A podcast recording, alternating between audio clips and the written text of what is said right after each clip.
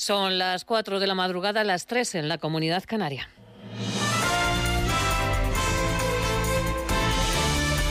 Noticias en Onda Cero. ¿Qué tal? Buenas noches. El Gobierno central y el Gobierno vasco han cerrado ya el traspaso del control de las cárceles a Euskadi. El acuerdo ya está ratificado, pero será formalizado, es decir, la foto a partir del 10 de mayo. Es una reivindicación histórica de los gobiernos nacionalistas desde hace 40 años, aunque la política penitenciaria la va a seguir fijando el Gobierno central. Paralelamente, el Ministerio del Interior decidía ayer acercar cinco presos de ETA a cárceles de Euskadi. Redacción en Bilbao. Juan Carlos de Julián. El acuerdo se plasmará el próximo 10 de mayo en la reunión de la Comisión Mixta de Transferencias, mientras que la transferencia de prisiones se hará efectiva en Euskadi el próximo 1 de octubre. El acuerdo alcanza cuatro materias, si bien la de mayor valor político es la que cede la gestión de las tres cárceles vascas como Zaballa, Martutén y Basauri y que cogen a 1.300 internos. El vicelendacari Josué Coreca habla de hito importante y aclara que ya han diseñado un modelo penitenciario propio que no tiene nada que ver con el traslado de presos de ETA. No hay que establecer conexión de causa-efecto ni ninguna relación inmediata entre la transferencia que nos la deben desde hace 40 años y los fenómenos o los movimientos que puedan estar produciéndose en el, en el, acercamiento de los presos por decisión de instituciones penitenciarias del Estado. El valor económico de esta transferencia de prisiones asciende a 70 millones de euros a descontar del cupo, aunque el gobierno vasco no podrá gestionar la política penitenciaria ni fijar las condenas, sí tiene amplio margen de maniobra para abordar políticas de reinserción y terceros grados a presos.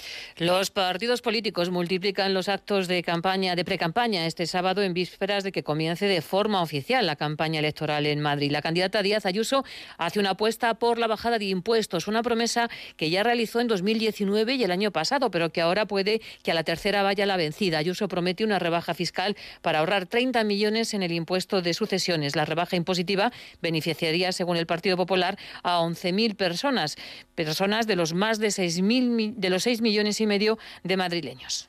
Queremos ampliar esta bonificación en este impuesto entre tíos, sobrinos y también entre hermanos, porque consideramos que la propiedad privada es sagrada, porque además eso sobre todo lo que es es un estímulo.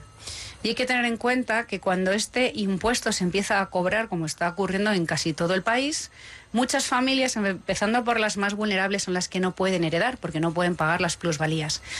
El candidato socialista Ángel Gabilondo reafirma que no subirá los impuestos y prepara ya su posible gabinete. Elige como vicepresidenta a la actual ministra de Industria, Reyes Maroto. Maroto compaginará la campaña con sus tareas al frente del ministerio y ratifica el compromiso con mantener la fiscalidad. Lo que le digo al candidato Iglesias es que esta vicepresidenta, si lo soy, sabe cuáles son las palancas que hay que reactivar para no subir impuestos, pero a la vez reforzar esa agenda social y esa agenda económica en la que eh, este eh, gobierno progresista está trabajando y ansía poder desplegar cuando ganemos las elecciones. Al candidato de Ciudadanos, Edmundo Val, la incorporación de la ministra de Industria para la vicepresidencia le suena que Gabilondo quiere preparar un gobierno para incluir también al candidato de Podemos, Pablo Iglesias. Ya está construyendo el señor Gabilondo en la Comunidad de Madrid una estructura de varias vicepresidencias para dar acomodo al señor Iglesias. Le va a dar la vicepresidencia de Asuntos Sociales y de Agenda 2030 en la Comunidad de Madrid. Hombre, por favor, es que hay que decir cosas que suenen a verdad, aunque luego, como dice el señor Sánchez, no las vayas a cumplir porque eres candidato, ¿no? Rafa Nadal se despide del Master 1000 de Monte Carlo, uno de los escenarios favoritos del tenista Nadal. Ha caído ante el ruso Rublev en tres sets por 6-2, 4-6 y 6-2. Ha dicho que ha jugado mal, no está preocupado y su objetivo es estar a tope para Barcelona. He jugado mal y he jugado mal contra un gran jugador. O sea que cuando eso ocurre, lo que tienes que hacer es perder, que es lo que he hecho. ¿no? Y, y, y bueno, me preocupa, me preocupa lo que, lo que me tenga que preocupar. Confío que haya sido eso que no, hay, no ha sido un tema que haya sido un, un partido aislado y que pueda eh, competir al más alto nivel en Barcelona.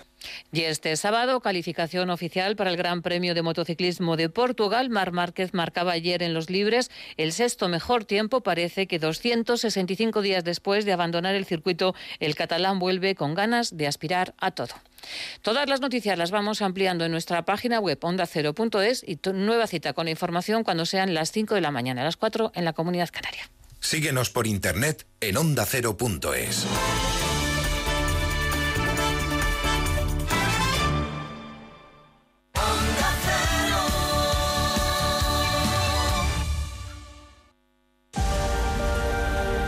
Estrella Damm presenta Mad Blue 2021, un encuentro repleto de personas comprometidas, arte y cultura, charlas, experiencias y actividades que responden a la llamada de emergencia y dolor del planeta. De Madrid a los océanos. Los fines de semana nos juntamos en familia en Como el perro y el gato, porque una mascota es uno más de la familia. ¿Qué edad tienes, Hugo? Eh, 13 años. Escúchame, ¿tenéis mascotas? Un periquito y dos tortugas. Nuestro gato, que se llama Puscas, nos ha ayudado mucho, pero mucho, somos muy mayores. Viva mi gato y viva todos los perrunos, gatunos. Una se llama Cora el otro Susto, Pulgi y el otro es Ticonín. Cuatro chihuahuas. ¿Cuatro chihuahuas? Ándale, güey. Como el perro y el gato. Un programa para todos. Entretenido, interesante, divertido. Para aprender, consultar y sobre todo pasar un buen rato. Sábados a las 3 de la tarde, domingos a las 2 y media y cuando quieras, en la app y en la web de Onda Cero. Patrocinado por Menforsan, los especialistas en cuidados, higiene y cosmética natural para las mascotas. Te mereces esta radio. Onda Cero, tu radio.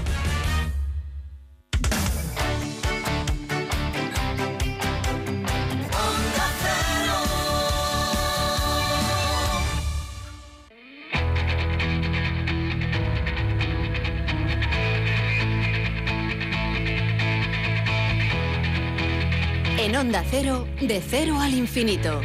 Paco de León.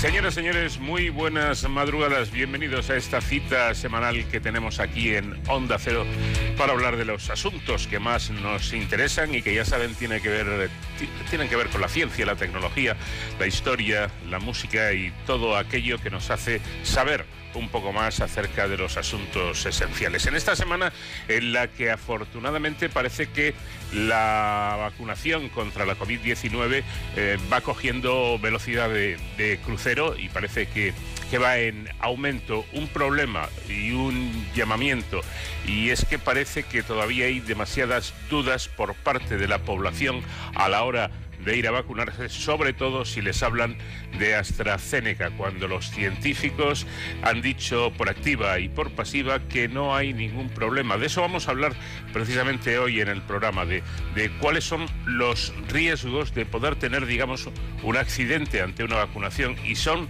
prácticamente residuales. Por lo tanto, hay que hacer ese llamamiento a la aplicación de la lógica y vacunarse, porque si no nos vacunamos, vamos a tener virus no para meses, seguramente para años. Y seguirá habiendo muertes, como las sigue habiendo en la actualidad. Muchas muertes diarias que se, están produciendo y que se podrían evitar en el momento en el que la inmensa mayoría de la población esté vacunada. Eh, desde luego, las autoridades han ayudado poco en esto, ¿no? Porque buena parte de esa especie de miedo que existe a la hora de vacunarse es por el dislate que ha habido de hoy sí vale, mañana no vale, hoy vale para los de esta edad, mañana vale para los de la edad eh, siguiente, en fin, eh, una malísima, una pésima gestión, por lo menos a la hora de informar a la ciudadanía. No hagan caso de esto y hagan caso de lo que dicen los médicos, los científicos y los investigadores. Hay que vacunarse aplicando la lógica, no solo como algo que eh, eh, facilita las cosas o que ayuda a los demás, sino pensando en nosotros mismos, en uno mismo. La vacuna nos eh, va a hacer que tengamos mínimas, muy, muy, muy mínimas posibilidades de poder contraer la infección. Hoy, además de esto, vamos a hablar con Guillermina López Bendito, que es directora de la Unidad de Neurobiología del Desarrollo del Instituto de Neurociencias. Nos hablará de un estudio que ella misma ha liderado y en el que ha logrado transformar por primera vez astrocitos en neuronas, neuronas específicas para reparar circuitos visuales. El descubrimiento abre la puerta a recuperar esos circuitos sensoriales de la vista y también del oído dañados en etapas tempranas de la vida. Sonsoles Sánchez Reyes nos trae hoy la mágica historia del flautista de Hamelin. Hablaremos con, con Daniel Vieites, que es investigador del CSIC en el Museo Nacional de Ciencias naturales y uno de los comisarios de la exposición que estos días podemos ver en el museo, exposición muy interesante, muy curiosa, eh, titulada Arte y Ciencia. Y de eso va, de la relación del arte y la ciencia, una exposición para no perderse, desde luego. Estará hasta agosto en el, en el museo. En la segunda hora hablaremos con el doctor Rafael Fernández Leiro, que es jefe del Grupo de Integridad Genómica y Biología Estructural en el Centro Nacional de Investigaciones Oncológicas, el CENIO. Nos va a hablar de la guardiana del genoma. Qué bonito el nombre, ¿verdad? Bueno, la, la guardiana del genoma es una proteína que es capaz de reparar los errores que pueden producirse en el ADN durante la división celular, evitando así la aparición de muchos cánceres. José David de la Fuente, en su serie Preguntas al Cielo, nos explicará si son posibles, atención, los viajes al pasado y al futuro. ¿Se imaginan? Esto eh, es de ciencia ficción. Bueno, pues parece que no, que no es de ficción sino es de ciencia. Y en Héroes, en Héroes sin capa con nuestro colaborador David Ferrero vamos a hablar, como les comentábamos al principio, de la seguridad de las vacunas contra la COVID-19. Si realmente hay razón o razones para desconfiar y para tener miedo a la hora de vacunarnos. Y todo ello con el pilotaje de la Enterprise de Onda Cero, de esta nave del conocimiento que realiza magistralmente el comandante García, Nacho García, y con la música que nos va a acompañar durante el programa. Hoy tendremos como invitada musical a Britney Spears.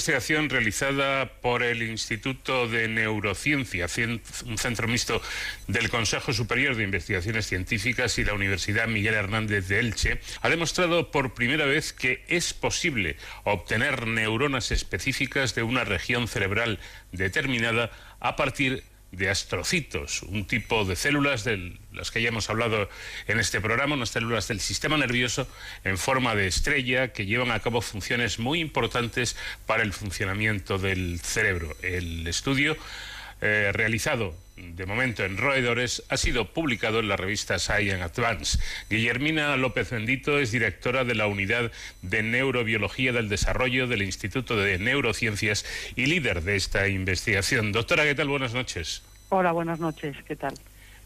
El estudio explica, si no me equivoco, que los astrocitos son reprogramados mediante un gen maestro llamado neurogenina 2, utilizando eh, como vehículo para transformar esta, para eh, trasladar eh, este gen un virus, ¿no es así? Sí, es, es así. De hecho, nuestra investigación, lo relevante de nuestra investigación no es este hecho de, mediante neurogenina 2, que es un gen maestro, un gen muy importante del desarrollo cerebral, eh, se introducirlo y reprogramar un astrocito en una neurona. Esto ya se había hecho, no somos nosotros los primeros en hacerlo. Lo que hemos hecho nosotros por primera vez es utilizar esta reprogramación dirigida para generar neuronas específicas sensoriales. Es decir, porque hemos encontrado que los astrocitos de las distintas regiones de nuestro cerebro tienen una memoria del origen. Es como si tuvieran, sí, una memoria del sitio donde nacieron. Esa memoria la comparten con las neuronas, porque de hecho los astrocitos y las neuronas nacen de las mismas células madre. Entonces, por así decirlo, al ser hermanas, comparten una genética que después podemos utilizar, por ejemplo, para reprogramación celular dirigida, que es lo que hemos hecho nosotros. Hemos encontrado esa memoria que antes eh, no se sabía que existía y hemos sacado ventaja de, de esa memoria para, utilizando el mismo gen, neurogenina 2, reprogramar astrocitos de las distintas regiones cerebrales en neuronas específicas. ¿Podríamos decir que hay un código propio de cada región cerebral que comparten ambas células, tanto astrocitos como neuronas? Efectivamente, eso es lo que hemos encontrado. Eh, genes eh, característicos neuronales hasta ahora, genes, por ejemplo, que expresan neuronas del tálamo, que es la región cerebral que eh, procesa la información sensorial, o de la corteza cerebral, esos astrocitos no se desconocía que compartían esos genes neuronales. Esos genes hasta ahora como digo, se caracterizaban únicamente en las neuronas y ahora vemos que los astrocitos también expresan estos, estos genes. Entonces, hemos encontrado que hay pues eso, un número de, de, códigos, de, memorias genéticas compartidas que antes no sabíamos que existían. Y de hecho creemos que no solamente lo comparten con los astrocitos, que es un tipo de células gliales, sino también con otras células gliales de otros tipos. O sea que podemos estar hablando de un código mucho más amplio y que una marca, un sello genético de la región cerebral, de cada región cerebral, digamos. Eh, nosotros hemos hecho uso de, eso, de ese código, ¿no? Para la reprogramación.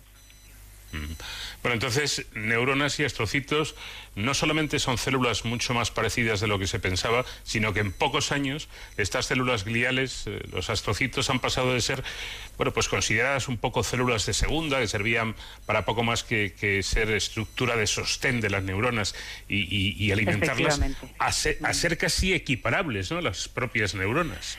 Sí, eh, la verdad que en los últimos décadas, diría yo, se está estudiando mucho a estos astrocitos, se está viendo que estas células gliales y de hecho otras células gliales también están cogiendo más eh, protagonismo en la función de nuestro cerebro y de nuestros circuitos cerebrales.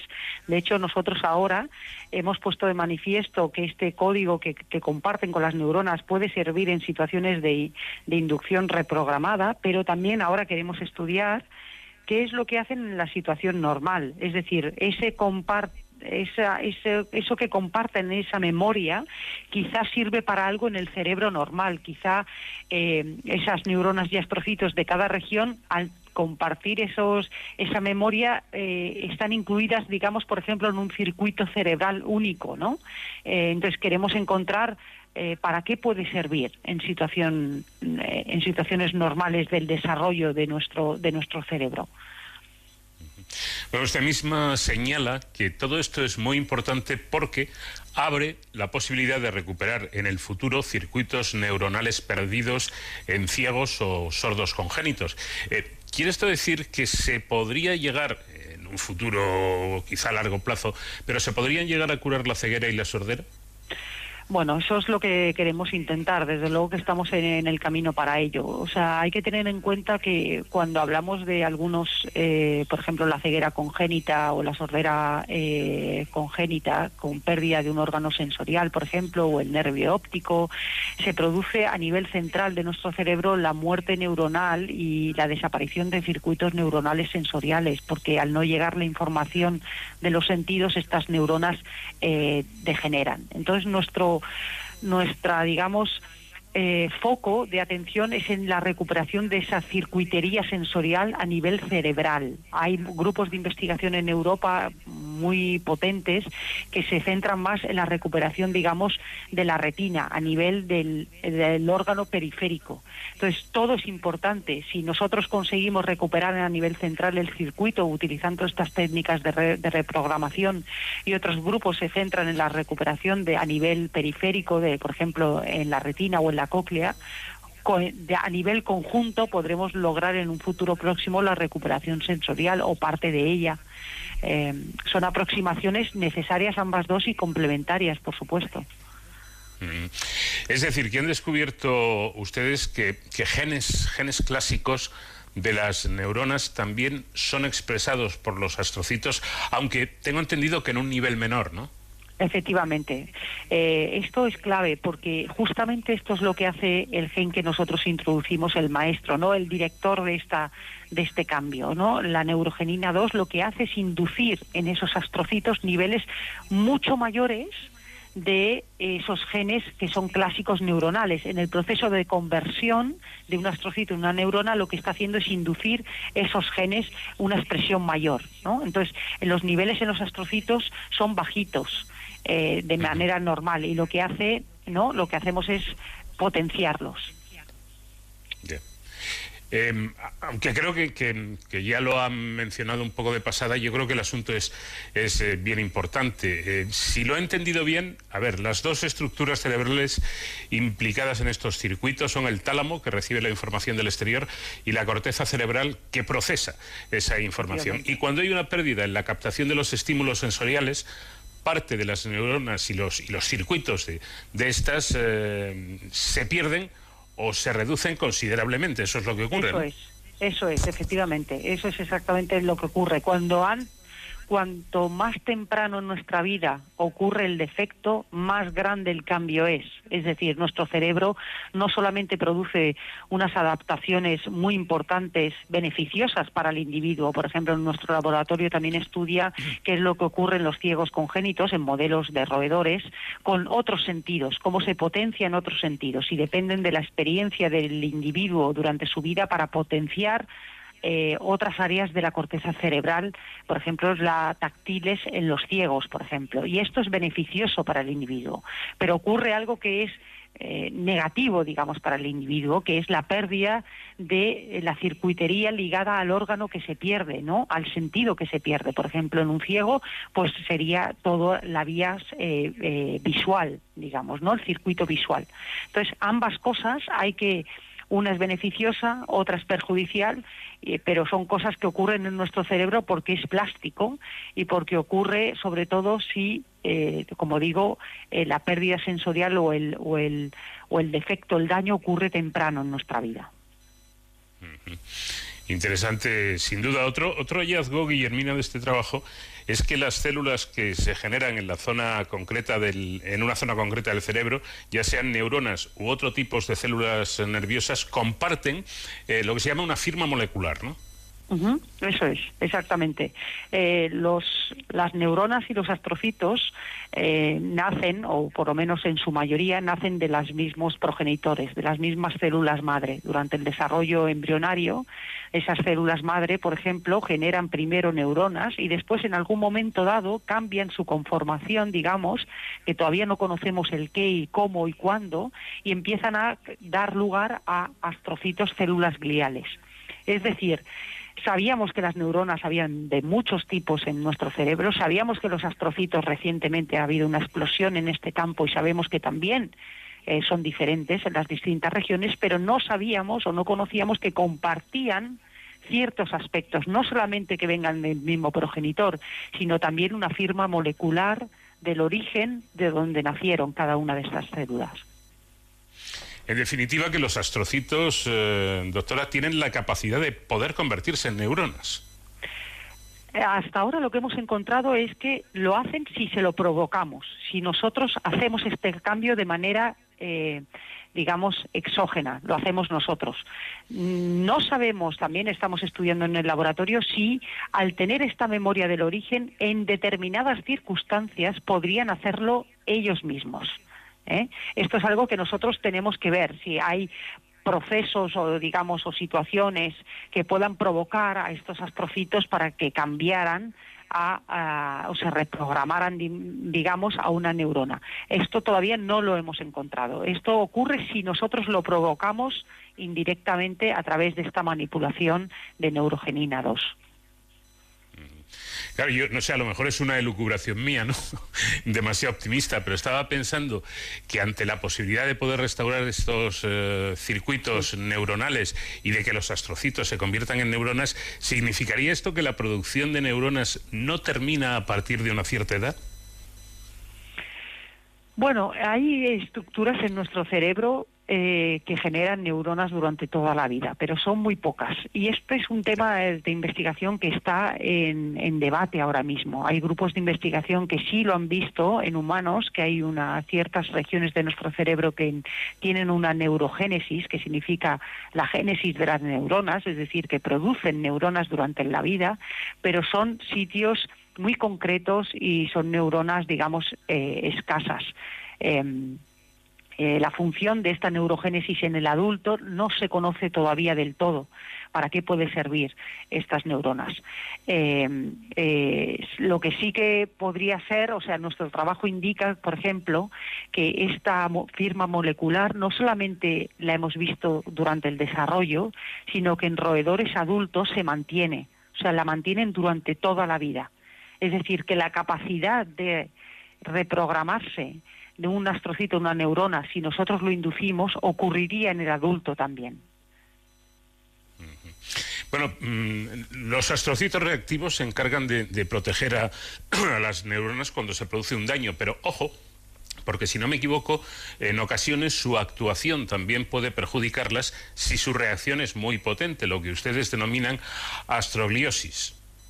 Sí, nosotros lo que hemos visto eh, no es exactamente así, pero parecido. Nosotros lo que hemos visto es que, por ejemplo, en roedores en los que se, les hemos provocado esta pérdida sensorial de la vista, eh, producimos un aumento increíble del número de astrocitos reactivos, es decir, esto significa que son astrocitos, eh, todavía no sabemos si estaban ahí en el núcleo talámico visual, que es donde los vemos que reaccionan, o han digamos, se han movido a ese núcleo tras la pérdida sensorial, pero lo que vemos es un gran aumento de astrocitos reactivos. ¿Qué significa esto? Son astrocitos que son inmaduros, más maleables eh, y en mucho mayor número.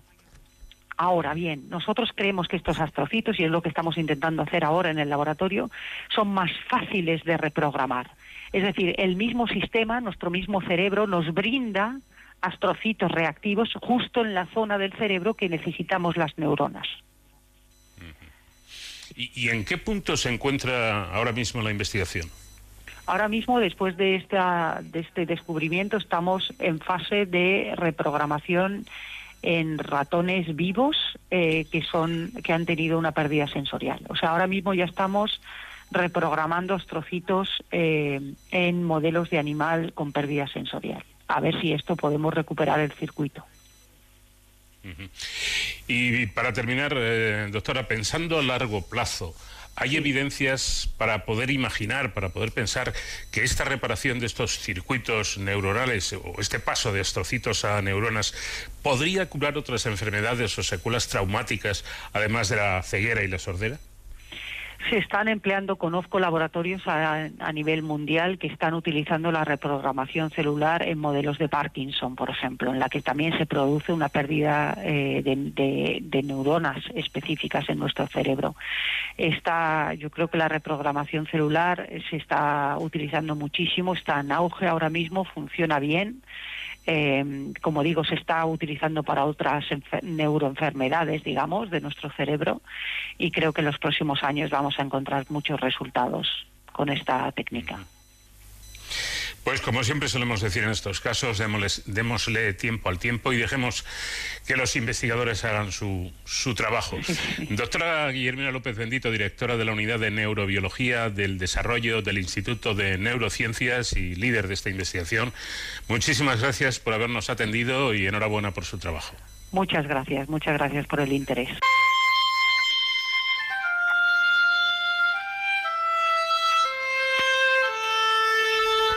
Los cuentos suelen ser evocadores ya que nos transportan en la mayoría de los casos a nuestra niñez. Y hoy Sonsoles Sánchez Reyes nos hace a todos un poco niños recordando a un flautista que podía hacer magia con una especie o en una especie de hechizo. ¿Qué tal, Sonsoles? Buenas noches. Buenas noches, Paco. Y, y, es que se trata sin duda de uno de los cuentos más famosos del mundo. El flautista de Hamelin escrito por los hermanos Grimm, aunque con origen en el folclore medieval. La leyenda aparece también en unos versos de Goethe, de Gattenfänger y un poema de Robert Browning. Hamelin es una ciudad alemana de la Baja Sajonia. Según la historia, sus autoridades locales contrataron a un flautista vestido con ropas de colores para acabar con una plaga de ratas. Este comenzó a tocar su flauta y todas las ratas le siguieron hipnotizadas hasta ahogarse en el río Vesa. Cuando el flautista quiso cobrar sus honorarios, el consistorio se desentendió y en venganza, como hizo con las ratas, el flautista se llevó a todos los niños del pueblo, excepto a tres. Uno cojo, que no podía mantener el ritmo de la música, otro ciego, que no podía seguir al flautista, y otro sordo, que no oía la melodía. En las versiones más edulcoradas, el alcalde le pide perdón y le paga lo adeudado, logrando la devolución de los niños. Amelín de unos 60.000 habitantes, hoy parece un cuento de hadas que saca provecho de todo lo relacionado con el flautista. Los restaurantes preparan un plato de cola de rata con carne de cerdo en rodajas finas y las panaderías hacen pan y pasteles con forma de roedor. El Museo Amelín recrea la música del flautista con sonido y luz, representan una obra de teatro al aire libre durante el verano y venden souvenirs inspirados en ratas. En la fachada del Hot Sage House, en el centro del casco antiguo, las figuras del cuento aparecen en un carrusel en diferentes momentos del día al son de las campanas. Pero es probable que la historia se base en un incidente real. Una placa en la fachada de piedra de la llamada Casa del Flautista con entramado de madera que data de 1602 dice... El 26 de junio de 1284, el día de San Juan y San Pablo, 130 niños nacidos en Hamelin fueron sacados de la ciudad por un flautista vestido con ropas multicolores. Después de pasar el Calvario cerca de Koppenberg, desaparecieron para siempre. Una anotación en los registros de Amelín de 1384 lamenta. Han pasado 100 años desde que se fueron nuestros hijos. La vidriera de principios del siglo XIV de la iglesia de San Nicolás de la ciudad destruida en 1660, pero de la que quedan pruebas como una acuarela de 1592, ilustraba al flautista, vestido de colores, llevándose a niños fantasmales de blanco. Hoy día ha sido sustituida por otra moderna. La última calle por donde se vio pasar a los niños es la Bungelosstraße, la calle sin tambores, y todavía hoy está prohibido tocar música o bailar en ella. La crónica más antigua que narra esta leyenda data de 1440, el manuscrito de Lüneburg, en la Biblioteca Augusta. Muchas teorías han tratado de explicar a lo largo de los siglos la desaparición de los niños. Algunos defienden que fuesen captados por la célebre Cruzada de los Niños, 1212. Aunque se cuestiona la veracidad de la historia, predicadores recorrieron Alemania en el siglo XIII afirmando que sólo la pureza de los niños podría conquistar Tierra Santa. Otra sugiere que los jóvenes de la ciudad migraron a Europa del Este empujados por una recesión económica.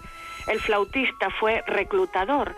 Estos usaban vestimentas coloridas y tocaban un instrumento para atraer la atención de potenciales colonos.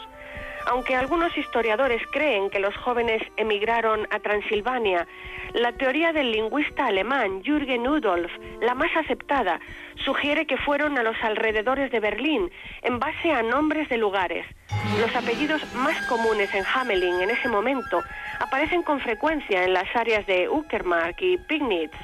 La región, recién liberada de los daneses, estaba lista para la colonización alemana. Otra explicación es que el flautista fuese una alegoría de la peste negra que asoló la Europa medieval, aunque las fechas no coinciden. El ejército de ratas, vector de la enfermedad, habría acabado con los niños del lugar. En el siglo XII y en el XIII, la muerte era representada como un esqueleto vestido de colores.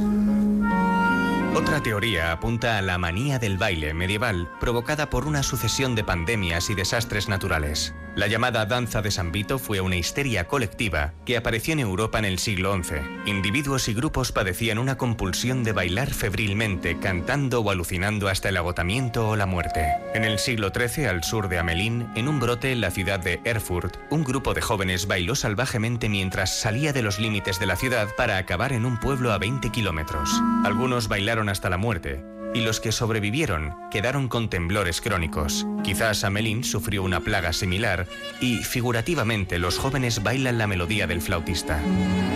Se señala el 26 de junio como el día en que desaparecieron los niños, día de las celebraciones paganas del solsticio de verano.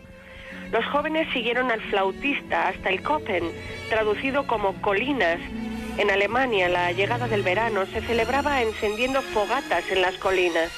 Quizás el flautista estaba llevando a la juventud de Hamelin a sus festividades de verano, cuando la facción local que quería la conversión religiosa de la región masacró al grupo, o los niños fueron llevados a monasterios.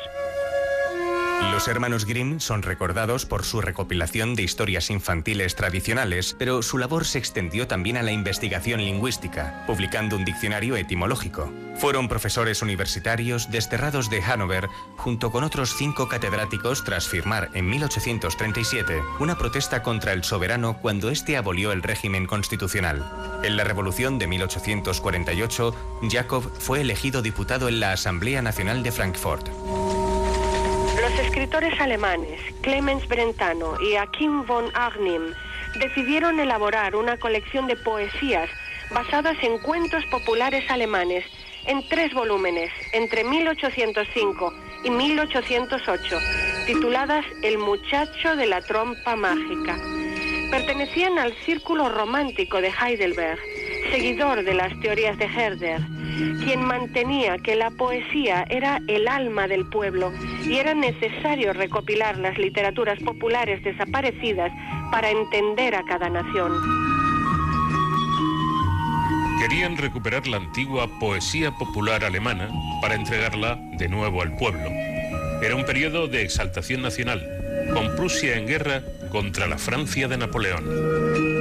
En 1806, Brentano pidió a su cuñado Friedrich Karl von Savigny, profesor en la Universidad de Marburgo, que alguien en Kassel buscase en la biblioteca antiguos poemas. Uno de los estudiantes de Savigny, de 21 años, llamado Jacob Grimm, aceptó el encargo junto a su hermano Wilhelm, un año menor. Eran naturales de Hanau, en el Principado de Hesse-Kassel. Con poco más de 10 años perdieron a su padre, funcionario, sumiendo a la familia, seis hermanos, en graves dificultades económicas. Gracias al apoyo de una tía que residía en la corte, pudieron trasladarse en 1802 a Marburgo para estudiar Derecho. El encargo llevaría a Jacob y Wilhelm Grimm a elaborar una recopilación de cuentos populares con el nombre de Cuentos de Niños y del Hogar. A finales de 1806 o comienzos de 1807, los hermanos ya estaban recopilando textos. Inicialmente se apoyaron en relatos orales que buscaron entre mujeres mayores del campo.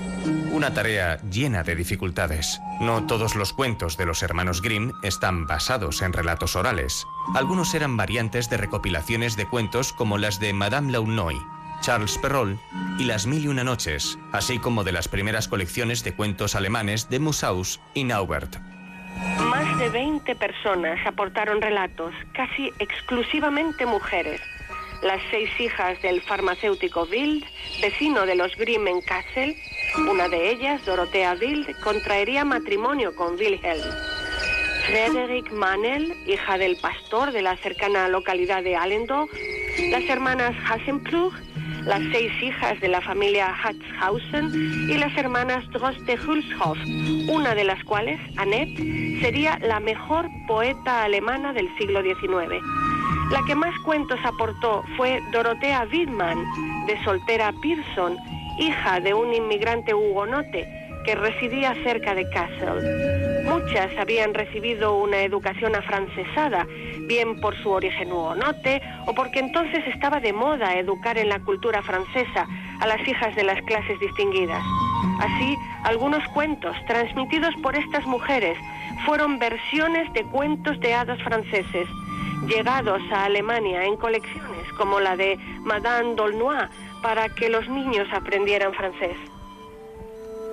Las narradoras finalmente no fueron campesinas, sino mujeres de la alta burguesía con formación. En 1812 los hermanos publicaron su colección gracias al acuerdo de Achim von Arnim con un impresor de Berlín. El 14 de octubre Wilhelm Grimm escribía a su hermano, Los cuentos nos han hecho famosos en todo el mundo. Los Grimm reprodujeron las historias fielmente, como transmisores y preservadores de un tesoro popular, mientras sus predecesores les habían dado forma literaria en las colecciones de cuentos italianos o franceses que circulaban por Alemania. De 1807 a 1810, Jacob publicó los cuentos en periódicos y almanaques como testimonio de la pervivencia oral de antiguas tradiciones alemanas. Wilhelm posteriormente los publicaría en almanaques para niños sin público principal, retocando detalles de las historias no adecuados para ellos. La recopilación de Jacob y la reelaboración de Wilhelm convirtieron los cuentos de los hermanos Grimm en el libro alemán más editado y traducido de todos los tiempos. Su lectura ha sido igual de atractiva que si estuvieran tocando una flauta cuya música han seguido cientos de miles de niños desde hace más de 200 años. En fin, sea como, como fuere, yo me quedo con, con la versión, digamos, imaginativa, ¿no? De ese personaje, de ese flautista que con su instrumento, con su flauta, lograba que los niños fueran tras él. Gracias, Sonsoles, y te espero como siempre la próxima semana. Gracias a ti, Paco. Un abrazo. De cero al infinito.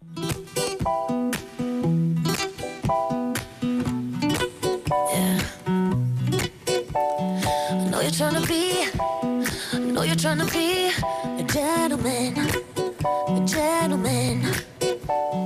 Trying to impress, trying to be the best specimen, perfect specimen. Yeah,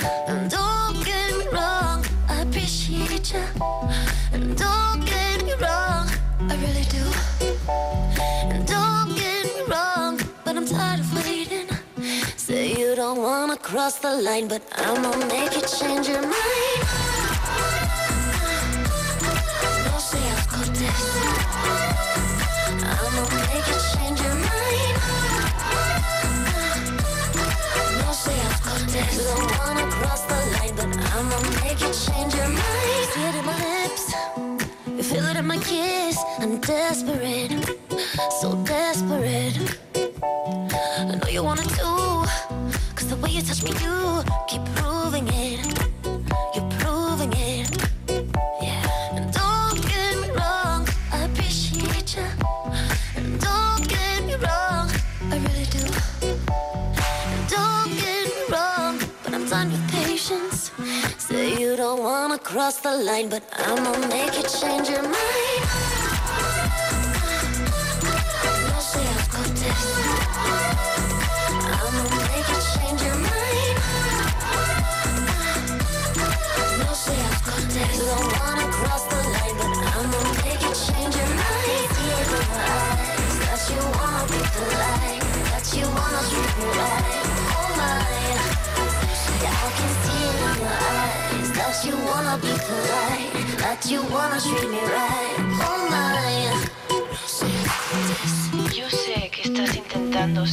¿Qué tiene que ver una pintura hiperrealista de una yema de huevo con los alimentos funcionales que previenen enfermedades?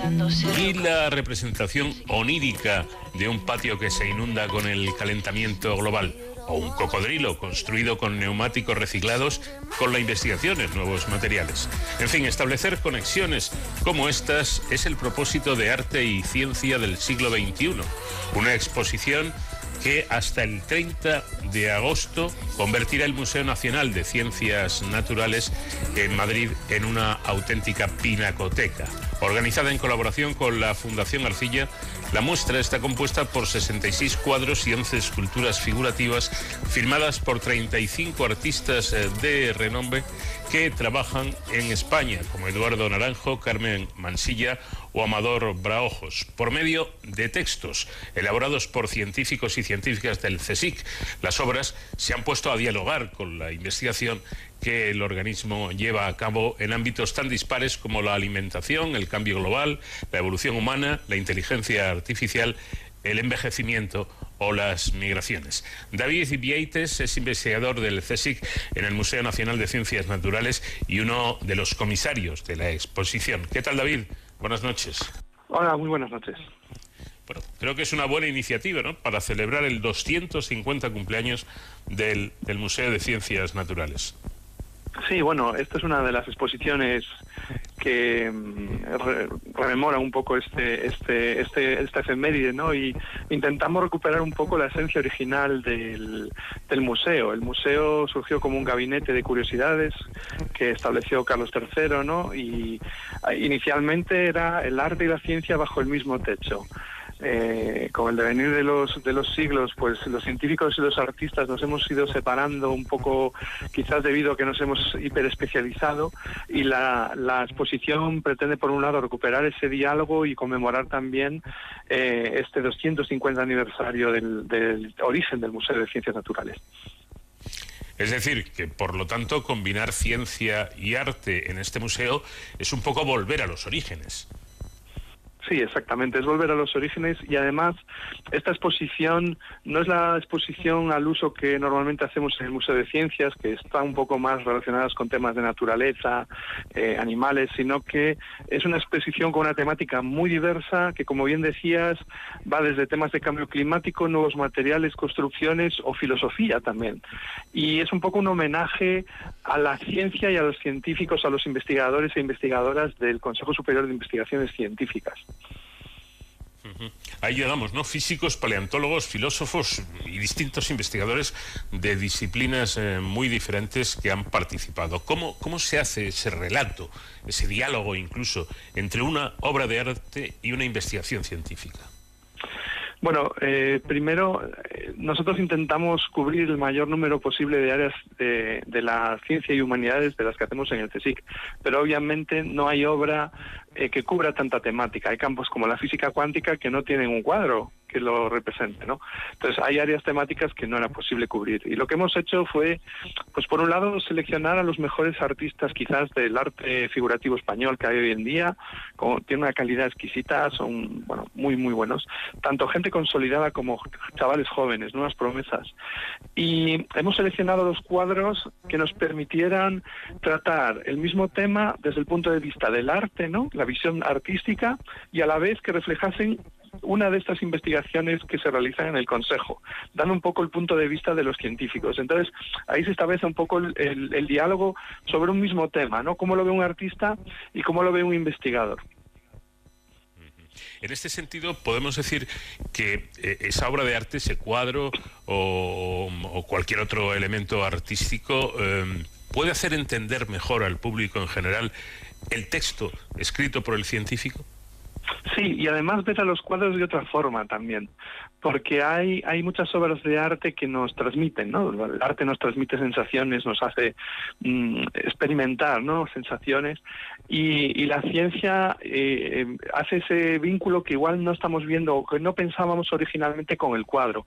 Mencionabas antes, por ejemplo, estas esculturas que hay hechas de neumáticos reciclados, y hay investigadores del CSIC que están un poco en esa, en esa filosofía ¿no? de, de, la economía circular, de que no haya residuos. Y, y, ellos van un poco más allá y están generando nuevos materiales que permitan que las ruedas, por ejemplo, de los coches duren más tiempo y que, y que mm, eliminemos un poco ese tipo de residuos. Entonces, eh, da un poco esa otra visión ¿no? de lo que estamos haciendo los científicos en ese aspecto y, y, un poco son píldoras también de la gran diversidad de investigaciones que se hacen en el Consejo eh, en estos momentos. Em, aunque lo interesante y, lo recomendable es ir a ver la exposición al Museo Nacional de Ciencias Naturales, podemos eh, ofrecer a nuestros oyentes un, un, adelanto, una especie de, eh, visita virtual. Eh, una vez que, que cruzamos la puerta, ¿qué se va a encontrar el visitante?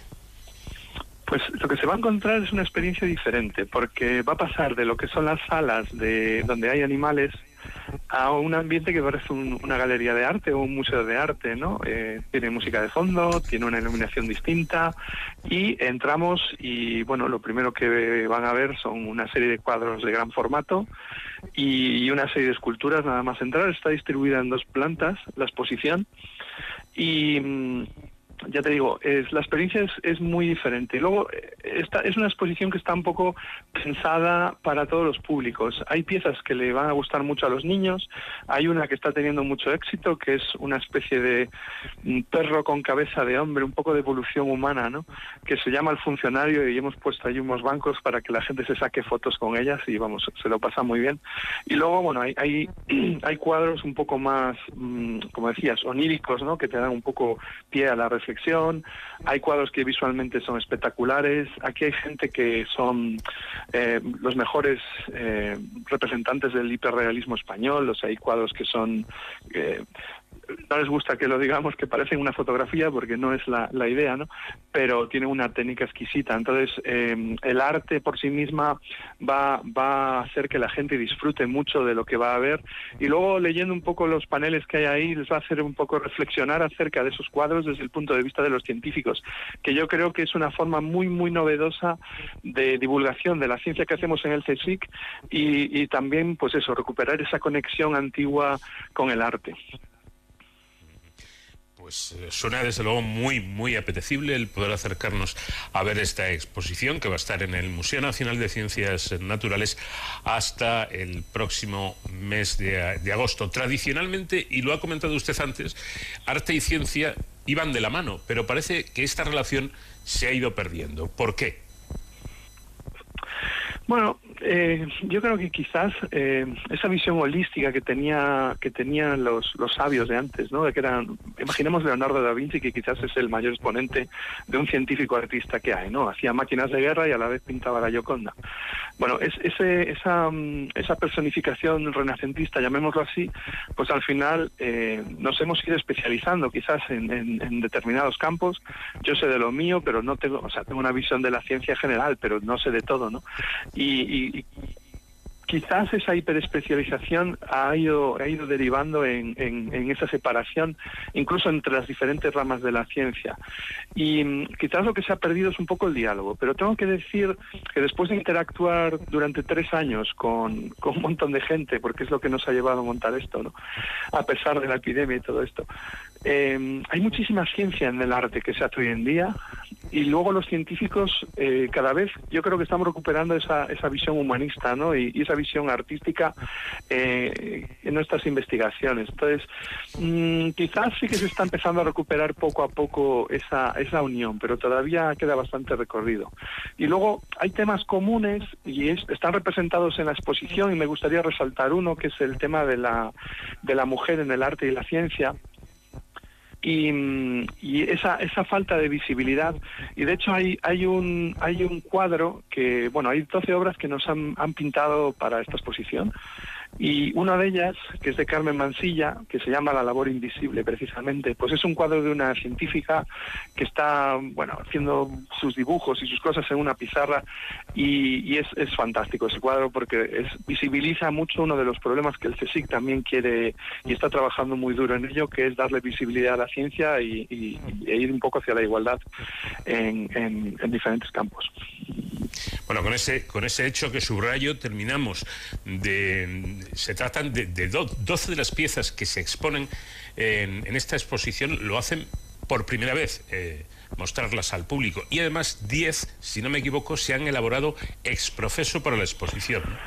Sí, de hecho hay alguna que eh, cuando se colgó el cuadro hace un par de semanas aún olía pintura, porque las han, han terminado han terminado in extremis. También tengo que decir que los, los artistas han sido exquisitos y, y- han tenido una, una, una voluntad eh, increíble, porque esta- estos cuadros no, no, no son como en el Museo del Prado, que tienen eh, pues unas colecciones que cuando quieren montar una exposición espectacular los sacan ahí. No, no, estos cuadros están a la venta. De hecho, muchos de los cuadros que, que iban a venir se han vendido y no pudieron venir. Hemos tenido que ir configurando la exposición en, en función de cómo iba, porque nos paró mucho el tema del COVID, ¿no?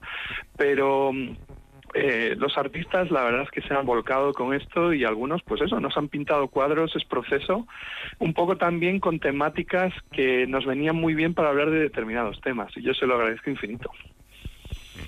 Bueno, pues hasta el 30 de agosto de este año 2021 pueden ver esta exposición en el Museo Nacional de Ciencias Naturales en, en Madrid. Eh, gracias, David Vieites, eh, investigador del CSIC y uno de los comisarios de la exposición, por habernos dado estas explicaciones tan interesantes sobre un asunto que me parece eh, muy, muy importante, esa relación entre el arte y la ciencia. Muy buenas noches, un saludo. Buenas noches y gracias a vosotros.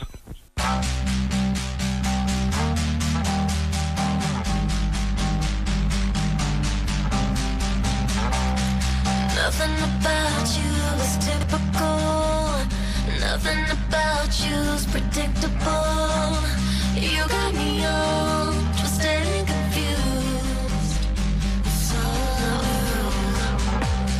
up till now, I thought I Cerramos aquí nuestra primera hora de programa con la música de nuestra invitada esta semana que es Britney Spears.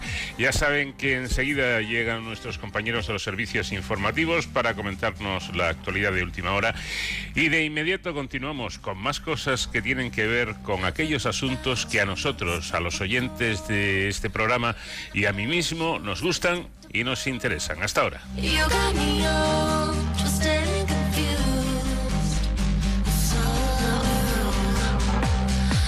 Till now, I thought I knew love. Nothing to lose and it's damaged cause ready to fall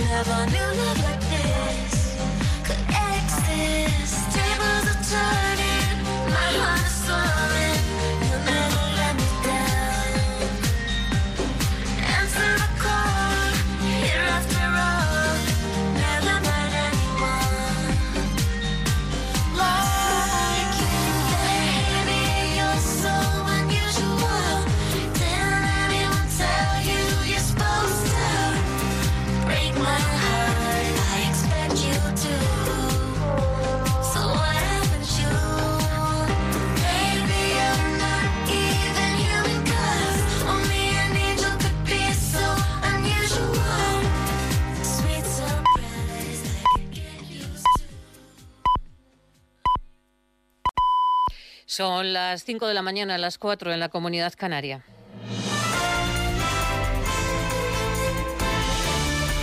Noticias en Onda Cero. ¿Qué tal? Buenos días. Los científicos envían un claro mensaje al Gobierno y a las comunidades autónomas para que no usen la pandemia en la refriega política. 82 sociedades han firmado un manifiesto en el que reclaman que las autoridades coordinen sus actuaciones y sus mensajes. Piden más recursos humanos y recomiendan que no se retrase la vacunación, al tiempo que recomiendan también a los ciudadanos vacunarse. Es importante que todo el mundo se vacune cuanto antes. Segundo, por la línea de pedir a nuestras autoridades político-sanitarias una acción coordinada. Apostamos también para pedirles que designen a la ciencia y a la investigación como las dos disciplinas fundamentales para enfrentarnos a la pandemia. El número de contagios sigue al alza. La incidencia ha subido 11 puntos en las últimas 24 horas. Se sitúa ya en los 223. Y ayer se registraban 10.600 nuevos contagios, mientras que la vacunación esta semana ha ido a buen ritmo. Se han inoculado más de un millón y medio de viales y ya hay 12 millones de personas que han recibido una o las dos dosis. Para animar a la vacunación, el Ministerio de Sanidad también ha lanzado una campaña bajo el lema Yo me vacuno seguro. Los medios humanos y técnicos y el conocimiento científico que tenemos ahora no lo teníamos antes. La vacuna nos protege de muchas cosas. Nadie se muere de polio ya. Me vacuno por mis pacientes y por mis compañeros, por no ser un vehículo de contagio. Yo me vacuno seguro. En plena campaña de vacunación, la candidata del Partido Popular, Díaz Ayuso, saca una nueva polémica. Pretende que las empresas compren dosis para sus empleados. Echa la culpa al Gobierno del retraso. Dice que ella ya tendría vacunado al 100% de los madrileños y amenaza con suspender la vacunación en los grandes espacios si no le dan más dosis a Madrid. Yo lo hubiera hecho desde luego de otra manera hubiera negociado y hubiera buscado la posibilidad de que patentes hubieran empezado a fabricar la vacuna en España. También hubiera hablado con todas las empresas buscando la colaboración con el sector privado, al que yo no ataco, como suelen hacer los miembros del Gobierno. Y también lo que hubiera permitido, y voy a estar también insistiendo en ello, es que las empresas puedan empezar a vacunar fuera del sistema sanitario público a sus empleados. Ayuso saca esta nueva polémica para, para, confrontar con el Gobierno central y lo hace a tres semanas prácticamente de que finalice el estado de alarma y sin que esté claro todavía qué herramienta podrán usar las comunidades que quieran incrementar o mantener las restricciones. Desde Galicia, el presidente Núñez Fijó le pide al Gobierno que se implique más. Yo creo que el Gobierno ha improvisado en muchas cosas y en el ámbito legislativo, además, lo ha hecho de una forma, en fin, con una enorme frivolidad, porque eh, no, no, hay ningún interés para un presidente autonómico el eh, molestar al Gobierno central. Lo que no podemos admitir es que si somos autoridades delegadas durante todo este proceso, si somos los responsables máximos en nuestro territorio para la gestión de la pandemia, es que nos enteremos por un teletipo de que finaliza el estado de alarma? ¿Es posible perimetrar toda una comunidad autónoma por una decisión de una comunidad autónoma? En mi opinión, la respuesta no. En el exterior, la cita informativa está en Cuba. El Partido Comunista celebra su octavo congreso, un congreso con la economía en el centro de sus preocupaciones, pero que marca la marcha de Raúl Castro del poder. En su intervención en el conclave, el líder cubano ha defendido que se limite el sector privado para que la revolución siga su triunfo. Castro abandona el liderazgo del partido para dar ejemplo y lo deja en manos de Díaz Cañel confluye mi tarea como primer secretario del Comité Central del Partido Comunista de Cuba con la satisfacción de haber cumplido y la confianza en el futuro de la patria. Continuaré militando como un combatiente revolucionario más, dispuesto a aportar mi modesta contribución hasta el final de la vida. El Athletic de Bilbao y el Barça se citan hoy en el Estadio de la Cartuja de Sevilla para disputar la Copa del Rey. Los dos, equipos llegan igualados, no hay favorito claro. Los rojiblancos ya ganaron la Supercopa los azulgranas y será la tercera final para el entrenador Marcelino, que dice que la clave es correr hacia adelante, cabeza y corazón. Suponer que nosotros vamos a tener una posesión similar a la del Barça es apartarnos de la realidad. Pero hay otras opciones de, hacerlo. Nosotros no vamos a, jugar muy diferente a como lo solemos hacer y como planteamos en los partidos anteriores contra el Barça. Lo que tenemos que hacer es mirar hacia adelante, jugar, disfrutar, sufrir, humildad, ilusión y sacrificio. Correr, jugar, cabeza y corazón. Y eso es lo que nos puede llevar a ganar. Más noticias en Onda Cero cuando sean las 6 de la mañana. Síguenos por internet en ondacero.es.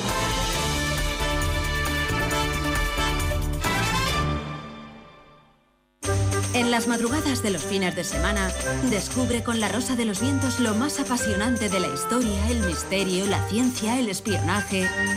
Bruno Cardeñosa te ofrece los sábados a la una y los domingos a la una y media de la madrugada temas muy interesantes, tratados con rigor. Historias, anécdotas y entrevistas que no te dejarán indiferente. Pero si quieres volver a oír aquel reportaje que tanto te impactó o no has podido seguir el programa en directo, puedes escuchar La Rosa de los Vientos a cualquier hora en la web o en la app de Onda Cero. La Rosa de los Vientos, con Bruno Cardeñosa. Te mereces esta radio. Onda Cero, tu radio.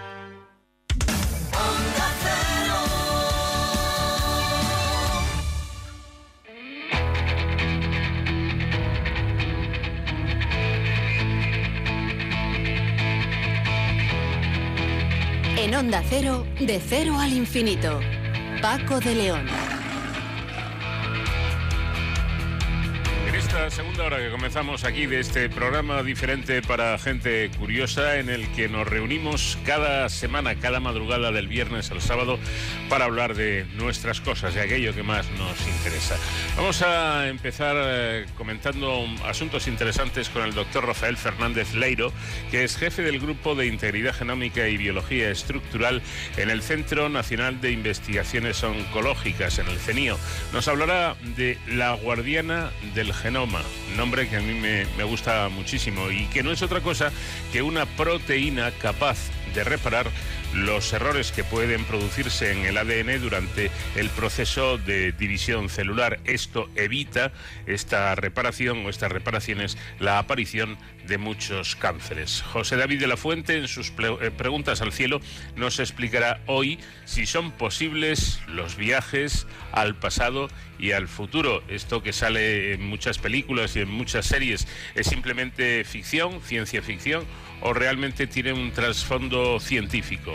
Lo sabremos en esta segunda hora. Y en Héroes sin capa, como les comentábamos al comienzo del programa, vamos a hablar de la seguridad de las vacunas contra la COVID-19 y de ese miedo que se ha creado sin, desde mi punto de vista, justificación alguna de los posibles trombos a los que pueden dar lugar estas vacunas y que ya les adelanto son absolutamente residuales. Cualquier medicamento eh, tiene un riesgo mínimo y por lo tanto asumible y las vacunas también, pero son, insisto, residuales.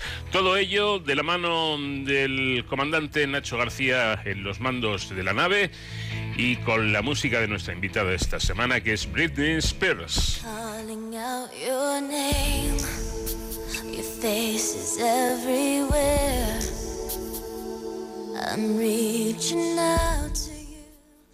Find that you're not there. I wake up every night to see the state I'm in. It's like an endless fight. I never seem to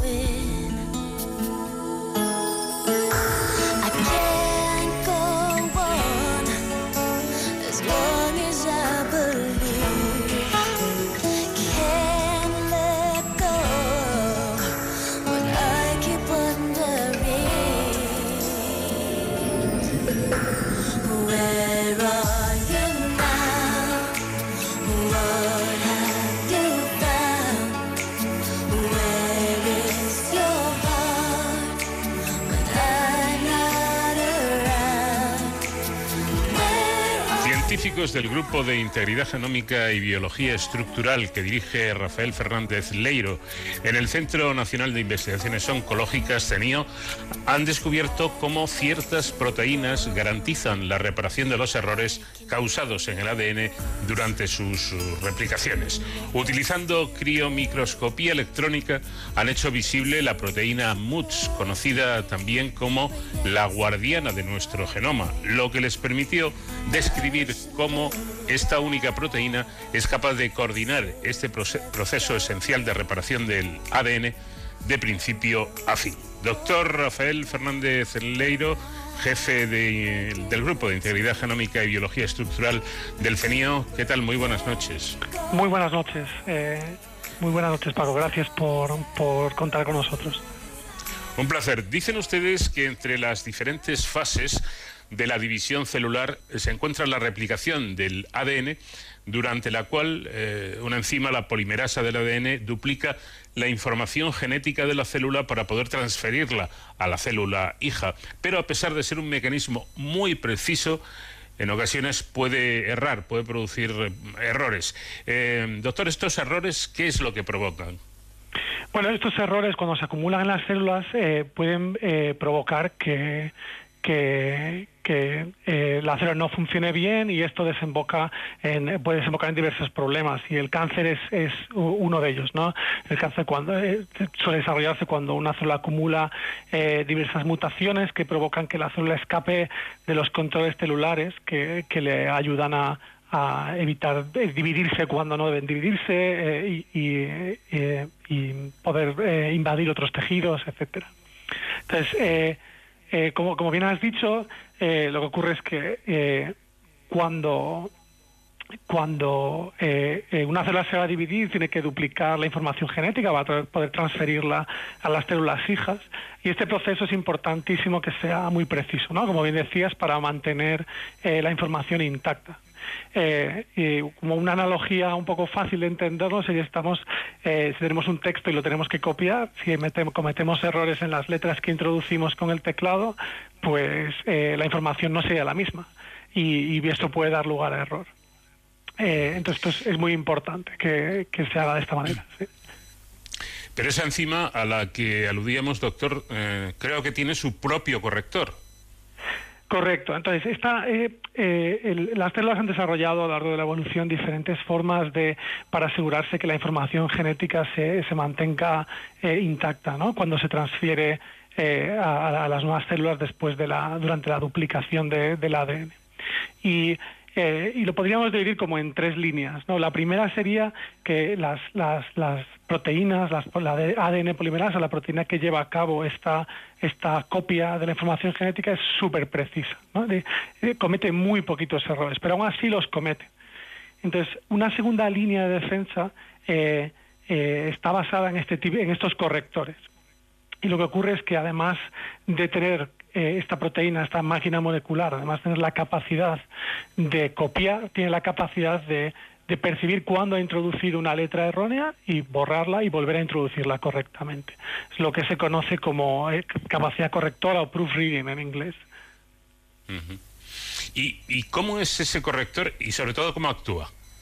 Vale, esto lo que ocurre es, es, muy, es muy fácil de entender si, si, si pensamos en, en, en, estas, en estas enzimas, en estas eh, proteínas, como una máquina. Entonces, básicamente, eh, esto es una, una máquina molecular que lo, que lo que va haciendo es poniendo eh, una nueva letra en cada paso, en cada ciclo que realiza. ¿no?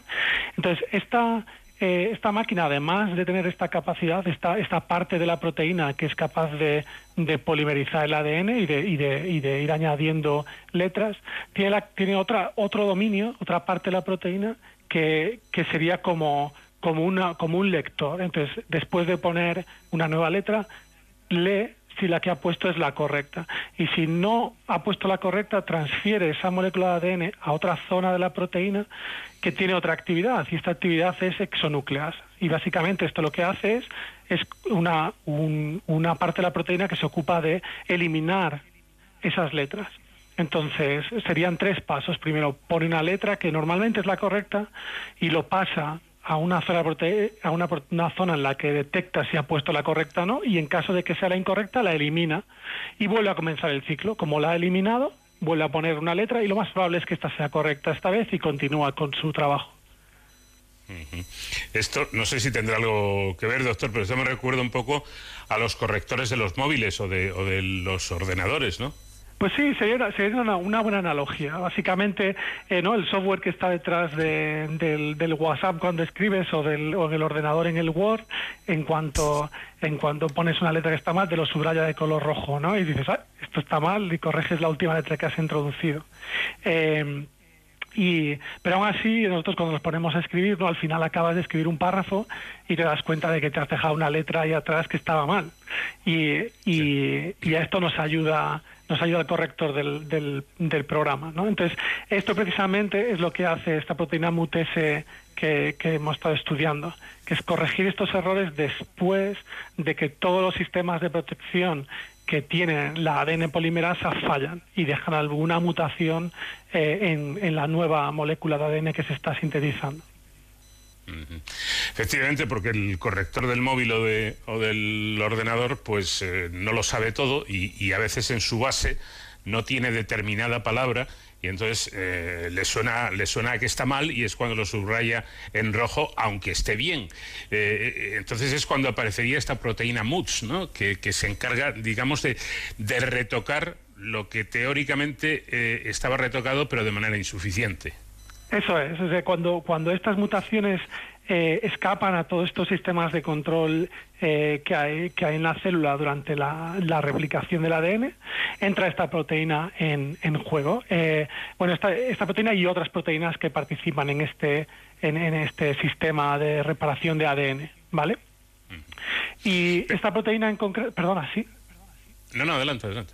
No, esta proteína en concreto lo que hace, eh, lo que tiene de particular es que es capaz de llevar múltiples eh, actividades eh, eh, diferentes que coordinan todo el proceso este, de este tipo de reparación. Y básicamente lo que hace es que después de que se genere la molécula nueva de ADN, es capaz de leer todo el mensaje y, buscar dónde hay una letra que, está mal puesta. Y cuando la encuentra, y solo cuando la encuentra, eh, cuando es una, una, mutación, un error de verdad, eh, es capaz de coordinar todo el proceso de reparación que implica eh, diferentes cambios de conformación en esta proteína y el reclutamiento de otras proteínas que van a llevar a cabo la, la degradación del ADN en esa región donde hay un error para que posteriormente pueda venir otra vez una ADN polimerasa y rellenar ese hueco de nuevo, esta vez de forma correcta. Bueno, pero hasta ahora no, no estaba claro cómo una sola proteína podía coordinar tantos procesos y, precisamente esto es lo que, si no me equivoco, han logrado ustedes, han logrado desentrañar con este estudio internacional, ¿no? Cómo, cómo, cómo funciona esa proteína, eh, podríamos decir, casi milagrosa. A ver, eh, sí, bueno, no, sé si casi milagrosa. Las proteínas son realmente, bueno, eh, que lo diga yo, que, nos dedicamos a esto, suena casi un poco, un poco a, a chiste, ¿no? Pero son, casi todas las proteínas, cuando uno las mira en detalle, son, son espectaculares. Y, realmente es... Mm, eh, la, me gusta esa analogía porque realmente funcionan como máquinas. Ya les sabemos llamar máquinas moleculares porque realmente eh, hacen este, no, tienen movimientos grandes de diferentes partes eh, que responden a diferentes estímulos y, la verdad es que es apasionante estudiar cómo funcionan. Eh, entonces esta proteína, como te decía, tiene diferentes pasos en el proceso de detectar eh, dónde hay una mutación y cómo coordinar esta reparación. Y esto es, es, muy importante que sea extremadamente preciso, porque el propio sistema de reparación es peligroso, en cierto modo, ¿no? Y además consume energía y entonces es algo que no quieres activar a no ser que haya una, buena excusa, ¿no? Que tengas claramente una mutación. Entonces, a pesar de que conocíamos el, eh, este sistema de reparación a nivel bioquímico desde hace años, eh, no sabíamos eh, cómo, cómo funcionaba realmente para, para, para, tener este nivel de precisión y, para coordinar todo el proceso. Entonces, lo que nosotros hemos hecho es, eh, utilizando criomicroscopía electrónica, hemos, hemos podido eh, observar a nivel, a nivel atómico eh, la estructura de esta proteína en diferentes pasos del proceso, ¿no? Le hemos, eh, ¿no? si uno piensa pues, en, una, en, una, máquina, hemos abierto el capó de, esta, de, de este coche, de esta proteína, y hemos hecho fotos en diferentes puntos del proceso. Y, y, mediante estas fotos podemos hacer una reconstrucción de cómo funciona, ¿no? Entonces, si abriésemos el capó de un coche y pudiésemos hacer ¿no? una, una imagen de rayos X mientras está funcionando y viésemos eh, pues el pistón en una posición y la válvula en otra posición y a la siguiente foto esto cambia. Y a través de esto nos podemos hacer una idea de cómo funciona ese motor. Eh, una, como una suerte de, ¿no? de ingeniería inversa. Y esto es lo que lo que hemos hecho. Hemos tirado fotos de esta proteína eh, subida en el ADN buscando la mutación Tenemos otra estructura de la proteína una vez ha detectado esta mutación, qué es lo que le ocurre, y otra estructura de la proteína en el siguiente paso, después de detectar la mutación, en el que sufre un cambio conformacional que básicamente lo que hace es exponer una región de la proteína que antes estaba oculta y que, y que ahora eh, básicamente puede reclutar a otra proteína que va a continuar con el proceso. Eh, eh, básicamente se podría decir que después de detectar la mutación en el ADN, sufre un cambio en su estructura que abre como una cerradura nueva y entonces la proteína que tiene la llave adecuada para esa cerradura se puede unir a esa zona y esto la activa de manera que puede continuar con su actividad. Bueno, precisamente una de las palabras... Sí, sí, yo creo que sí. Eh, le iba a decir que una de las palabras que mi ordenador subraya en rojo es criomicroscopía. Claro, no la reconoce porque yo no, no suelo utilizar este término. ¿Qué es la criomicroscopía electrónica? Vale, entonces la básicamente la microscopía electrónica sin el crío delante, ¿vale? Es eh, una técnica de microscopía en la que tomamos fotos con un zoom muy elevado de, muestras biológicas, ¿vale? También se puede hacer de otro tipo de muestras no biológicas, de materiales, etcétera, y, en la que utilizamos electrones en lugar de luz visible. Entonces, eh, esto lo que nos permite, porque la longitud de onda de los electrones es mucho más eh, pequeña, nos permite observar cosas más pequeñas. Y gracias a esto podemos, eh, podemos llegar a, observar esta estructura a una resolución atómica. ¿Vale? Es un microscopio que usa electrones. Y la palabra crío delante eh, es porque eh, lo hacemos en condiciones criogénicas, condiciones de a temperatura de nitrógeno líquido, menos 170, menos 180 grados y centígrados. ¿Y por qué es importante esto? Porque los electrones al contrario que la luz visible, interaccionan de forma eh, muy, muy fuerte con, la materia eh, y depositan energía y básicamente la destruye, ¿vale? Cuando nosotros tiramos, hacemos una, obtenemos una foto de, de una proteína, la, la destruimos en el momento, ¿vale? Y entonces, si lo hiciésemos en condiciones de, no crío, lo que ocurriría es que no podríamos tomar una foto lo suficientemente rápido antes de que se destruya. Pero si lo, hacemos a estas temperaturas tan bajas, tenemos justo el tiempo necesario para tomar la foto antes de que sufra el daño, daño que, que nos impediría observarla.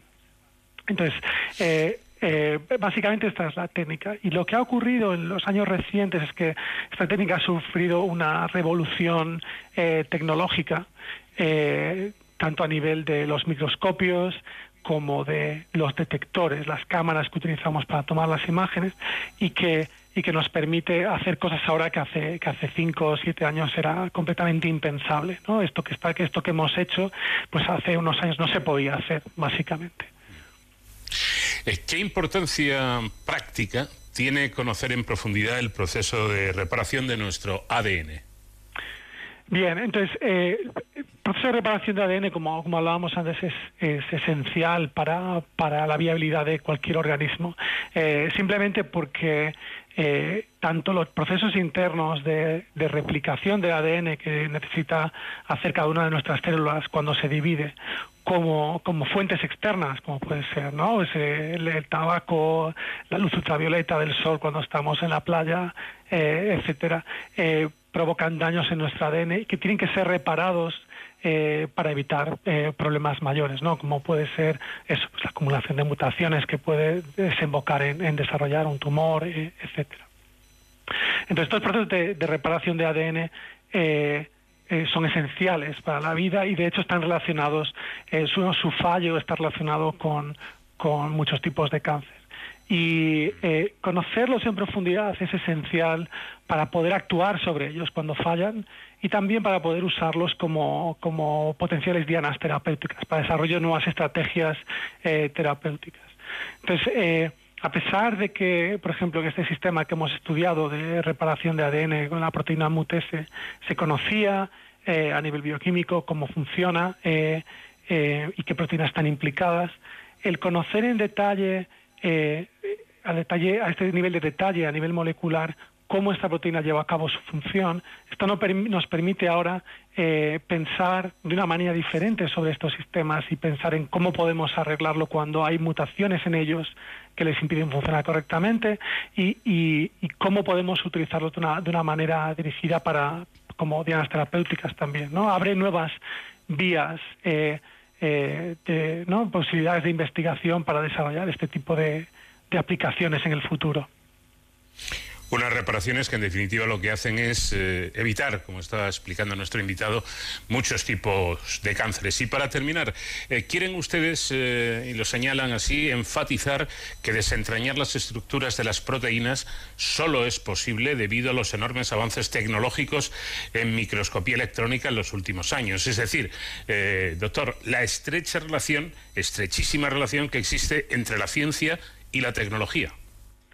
Sí, efectivamente, ¿no? Yo creo que eh, muchas de la tecnología nos permite mirar en nuevas direcciones. ¿no? Hay una cita del premio Nobel Sidney, Sidney Brenner que a mí me gusta mucho, que, dice que el progreso depende de nuevas tecnologías, nuevos descubrimientos y nuevas ideas, probablemente en ese orden decreciente de importancia.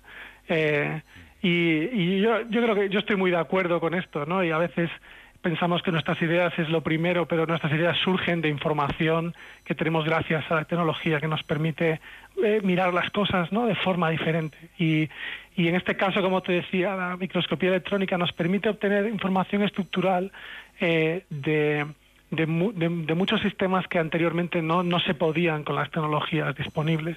Y, y esto pues abre un montón de, ¿no? de posibilidades para, para estudiar estos sistemas esenciales para la vida y, poder continuar eh, avanzando en su conocimiento. Pues doctor Rafael Fernández Leiro, um, jefe del Grupo de Integridad Genómica y Biología Estructural en el CENIO, muchísimas gracias por habernos atendido. Eh, sigan ustedes con sus trabajos y enhorabuena por todo ello. Muchas gracias, Paco, por, dedicarle este espacio a visibilizar nuestros estudios y, nada, muchas gracias. Vamos de cero al infinito en Onda Cero. Paco de León. A principios del mes pasado saltó a los medios de comunicación una noticia sorprendente. Su titular era, diseñan el primer motor de curvatura para viajar a la velocidad de la luz casi nada. El motor de, de, la Enterprise, la nave estelar de Star Trek, podría convertirse en una realidad mucho antes de lo que pensábamos. Eso al menos era lo que se deducía de un trabajo recientemente publicado en una revista especializada como es Classical and Quantum Gravity. Los investigadores de este proyecto afirmaban haber basado en una idea propuesta hace 26 años en esta misma revista por el físico mexicano Miguel Alcubierre. La posibilidad de alcanzar velocidades eh, muy altas es el fundamento teórico de viajar al pasado o al futuro. Tal vez esta noticia fue la que llevó a uno de nuestros oyentes, eh, que firma en las redes como Productos Trujimán, a formular una cuestión para esta sección.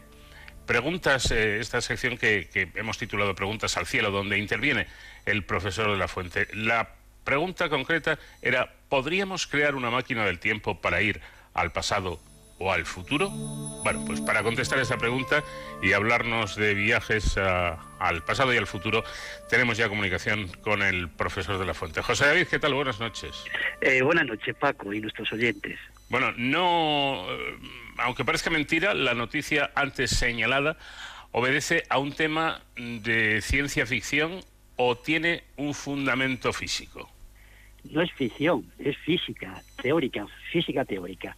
Una cosa es lo que se puede deducir matemáticamente de las leyes de Einstein, hasta ahora incontestables, y otra cosa es que en la práctica se puede hacer realidad. Se necesita una tecnología que está muy lejos de conseguirse incluso en las próximas décadas. Pero quién sabe, últimamente se están logrando dispositivos tecnológicos capaces de realizar cosas que el mismo Einstein alucinaría si viviera. La ciencia avanza entre luces y sombras, entre aciertos y fracasos, pero siempre sigue adelante. y es la que guía la investigación posterior tecnológica. Si algo es posible en teoría, siempre queda un rayo de esperanza para que sea una realidad en un futuro. Bueno, pues dicho esto, y si te parece, vamos entonces con la pregunta concreta del oyente, que repito, es la siguiente. ¿Sería posible crear una máquina del tiempo como la que muestran algunas películas o series de televisión? En un programa de la temporada anterior comenté la posibilidad de ir al futuro con tal de viajar a una velocidad cercana a la de la luz u orbitar alrededor de un agujero negro. Esto es una consecuencia de la relatividad de Einstein. Si una persona viaja a una velocidad muy superior respecto a otra, su reloj va mucho más lento.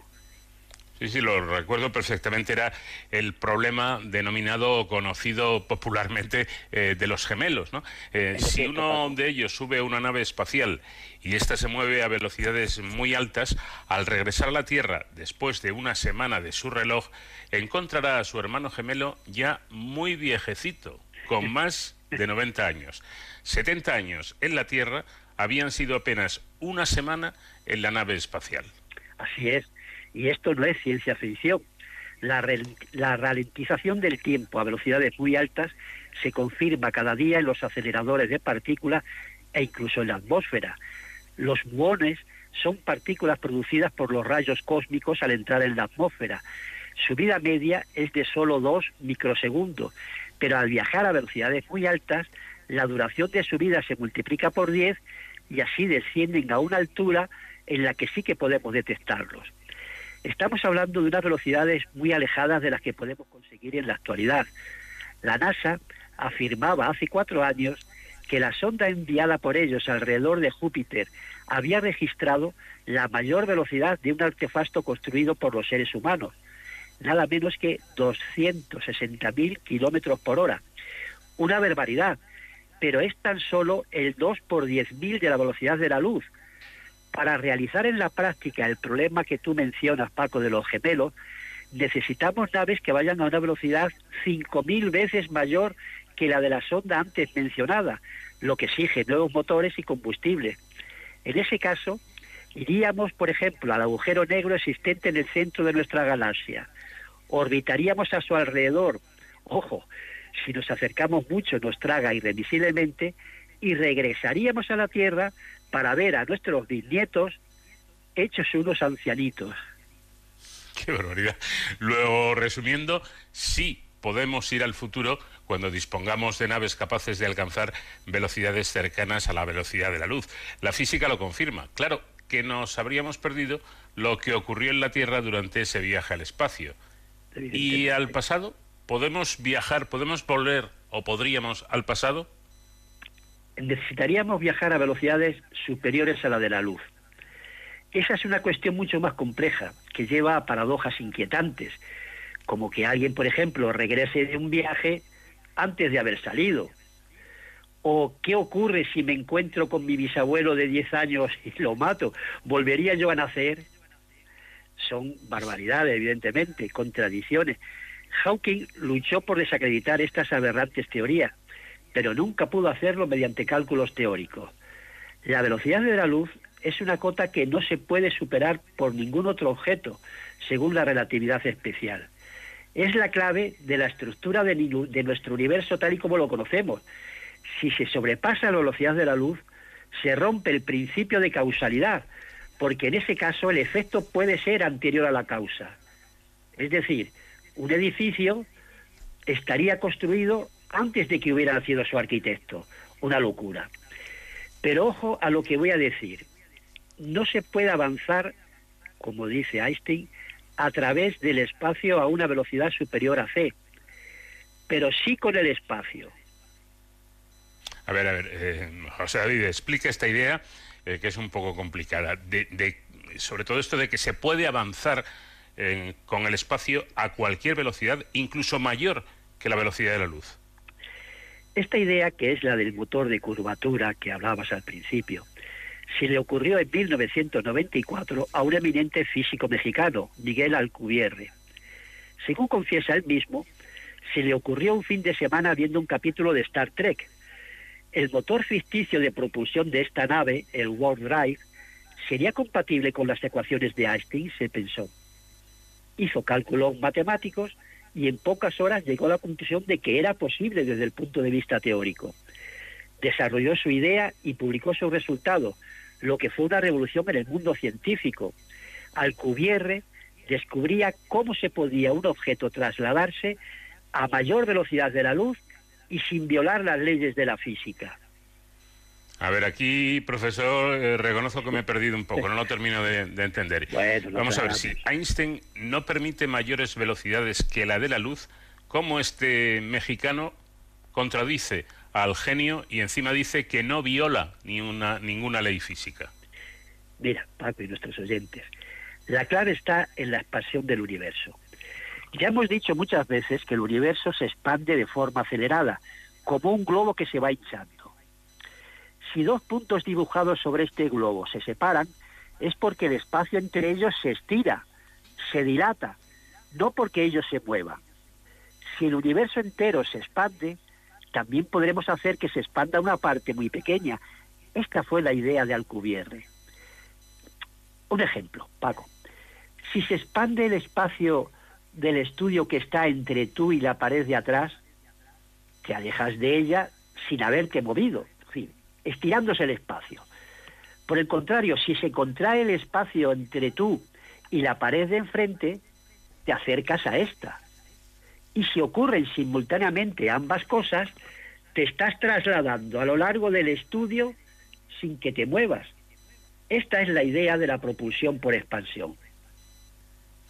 Bueno, pues muy interesante, muy, muy ilustrativo. Es decir, que la solución propuesta por el científico mexicano al que nos estamos refiriendo consiste en manipular el espacio por delante y por, detrás. Es decir, sin moverme de mi silla, me alejo de la pared de atrás y me acerco a la que está frente a mí. Ahora entiendo lo que decías de que el viaje era con el espacio y no a través del espacio. Pero lo que mm, todavía nos cuesta asimilar es que el espacio no es algo etéreo y vacío, sino que según Einstein es como una malla que se curva, se rompe, se estira y se encoge. Pero manipular el espacio me imagino que será una tarea bastante complicada. Bien, esa es la cuestión práctica. Alcubierre demuestra con cálculos que es posible, pero en esta teoría hay dos graves inconvenientes, muy graves. Por una parte, se necesita una energía como la total existente en todo el universo. Ojo, pero aún así hay otra condición todavía más complicada.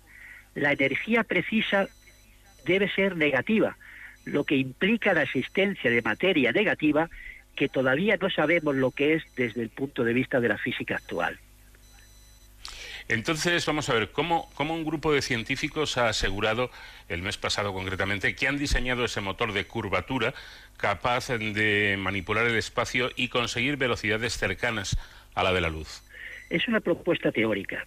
Según han publicado, consiguen que el motor de curvatura no necesite energía negativa, lo que ya es un gran salto. Pero conseguir energías como la de toda nuestra galaxia, hombre, está todavía muy lejos de que los seres humanos lo logremos. Pero estos estudios son un primer paso para viajar con el espacio, como hemos dicho, a velocidades superiores a la de la luz, sin que la nave espacial donde estamos se mueva de su sitio. En fin, Paco, el futuro todavía no está escrito y ya veremos lo que ocurre en las próximas décadas, si Dios quiere, claro.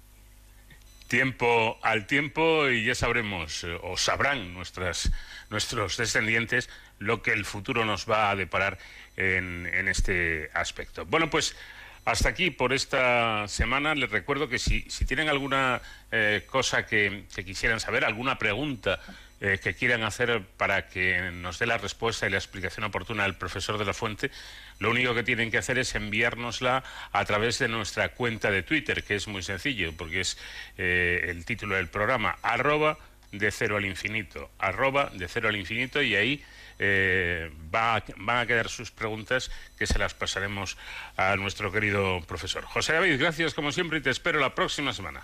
Un abrazo a ti y a todos nuestros oyentes, Paco.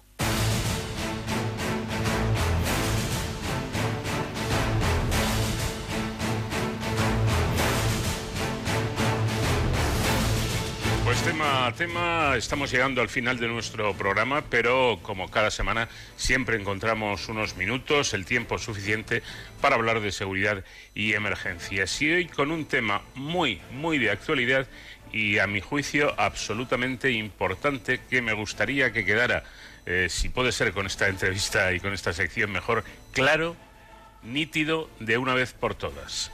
Eh, David Ferrero, ¿qué tal? Buenas noches. ¿Qué tal, Paco? Muy buenas madrugadas. Pues vamos a intentarlo, vamos a intentar arrojar un poco de luz y además lo vamos a intentar hacer, eh, como siempre intentamos aquí en Cero al Infinito, con la evidencia científica. Eh, bueno, ya parecía que estábamos cogiendo velocidad con esto de la vacunación, Paco, y resulta que por unas y otras eh, cuestiones se nos vuelve a ralentizar el, proceso. En esta ocasión, por el recelo que han causado en buena parte de la sociedad los eh, efectos secundarios de la vacuna contra la COVID-19. Primero la vacuna de AstraZeneca y ahora, por lo que hemos visto estos últimos días, también la de Janssen y la Sputnik. Eh, a este respecto, eh, estos días se ha hecho viral una infografía realizada por la médico María Leonor Ramos que comparaba la incidencia de trombos provocados por, por estas vacunas con los causados por otras circunstancias. Según los datos que recogía eh, esta doctora, por cada millón de personas, hacía un sondeo y por cada millón de personas, cuatro eh, sufren trombos por la solución de AstraZeneca. Pero si lo comparamos con otros eh, con otras circunstancias, pues de este millón de personas, 1.773 eh, sufrirían trombos por fumar y 165.000 de cada millón tendrían esta patología al contraer el- la enfermedad del, del COVID-19, ¿no? Bueno, es evidente que los datos se entienden mejor cuando se comparan, pero, pero aún así, y como decimos al principio, para arrojar más luz sobre este tema, hemos invitado esta noche a esta sección de Héroes sin capa a la doctora Ibelis Barrios, que es eh, médico especializada en inmunología del Hospital Universitario de Canarias y vocal de la Sociedad Española de Inmunología. Buenas noches, doctora, bienvenida. Hola, buenas noches. Bueno, a mí, me. A mí me gustaría eh, empezar por el principio, antes de entrar en materia, y que nos explicase lo primero, qué es realmente un trombo, cómo se produce y qué consecuencias puede tener. Pues un trombo es cuando en la circulación sanguínea una serie de elementos normalmente suelen suceder porque hay eh, problemas de arteriosclerosis, el famoso colesterol que se va acumulando en las paredes y va haciendo que sean cada vez más estrechitas y en esos sitios más estrechos suele suceder pues este fenómeno de acumulación de células que se van apegotonando unas con otras. Y al final lo que acaban es por eh, o bloquear directamente el sitio este más estrecho o a veces se forman en sitios alejados, viajan y se impactan, digamos, en, en donde la circulación es más pequeñita, por ejemplo, en el cerebro o en, en otros sitios donde, donde puede haber esta circulación un poco más lenta o un poco más eh, pequeña, digamos, el diámetro de las arterias. Y las consecuencias que tiene es que deja de llegar sangre a los sitios distales a donde se ha producido el trombo. Si tenemos una arteria cerebral, por ejemplo, pues el territorio que al que llega sangre desde esta arteria, pues deja de llegarle sangre y se produce lo que se conoce como un infarto. Eh, y bueno, esa zona muere y dependiendo de la extensión de la zona y del, bueno, de la gravedad y del sitio donde se produzcan, pues son más graves o menos graves. Las consecuencias, claro. Claro. Bueno, em, esto mm, lo acaba de comentar mm, nuestro colaborador David Ferrero y esto no es opinión. No es opinión, estos son datos.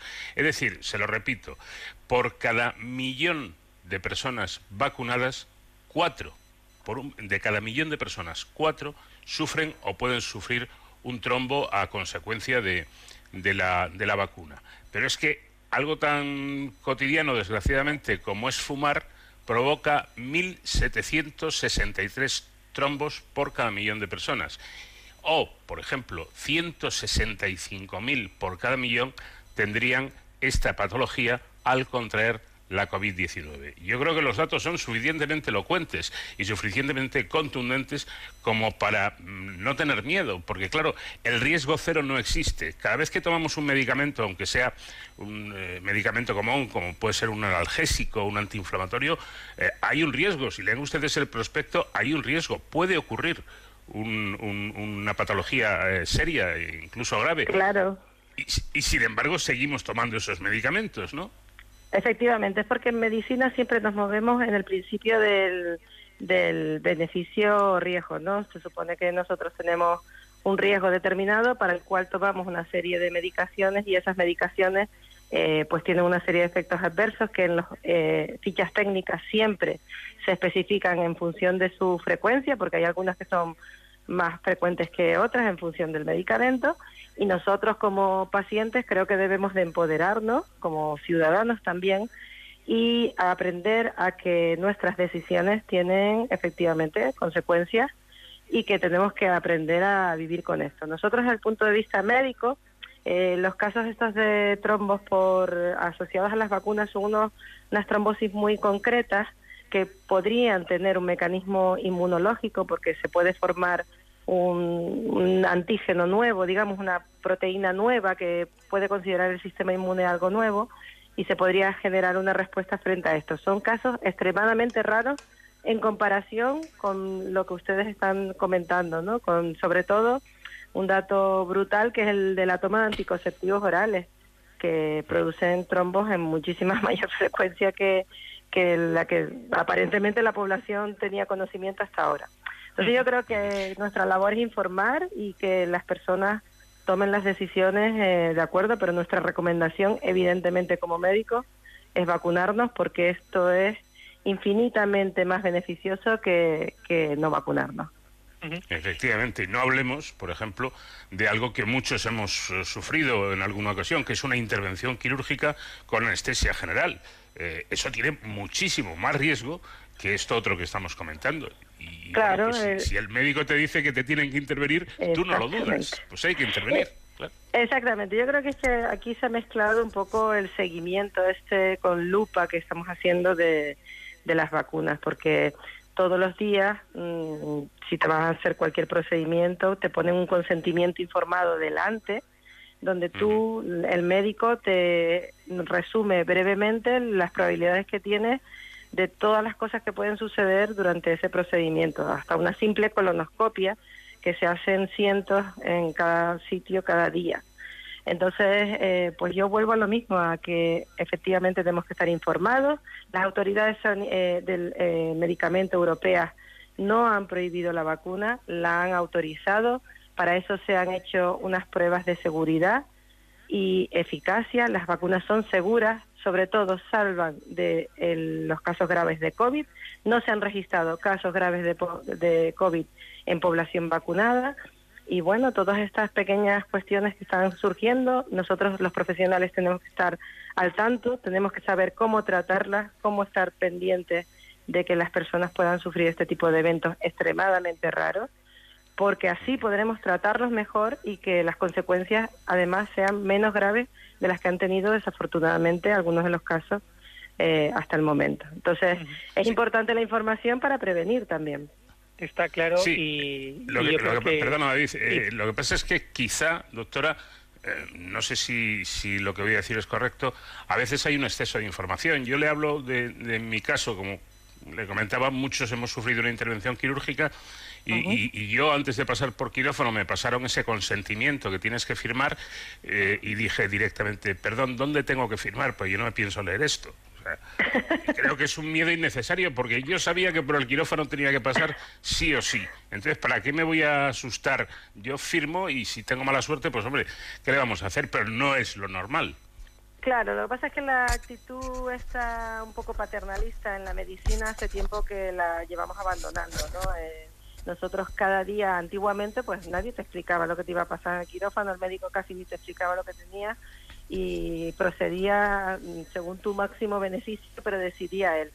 Eh, pues en la medicina moderna ahora nosotros lo que hacemos es compartir estas decisiones con los pacientes, explicarles su patología, explicarles cómo mejorar su estilo de vida en caso de que con eso podamos mejorar su, su patología y empoderarlos porque creemos que es la mejor manera de que las personas se involucren en su estado de salud y en conservarlo y que también sean conscientes de que las consecuencias que tienen las enfermedades que les afectan pues muchas veces no se pueden prevenir y a veces hay que simplemente resignarse y bueno tener resiliencia no esto que, que está tan tan escaso en esta sociedad, yo creo, hoy en día, ¿no? Tenemos que también darnos cuenta de que las situaciones no siempre son las más óptimas y no siempre las cosas van como uno eh, pretende que vayan, pero tenemos que aprender a, sobrellevarlos y a seguir adelante, ¿no? Y la vacunación en este caso es que eh, ese pequeño,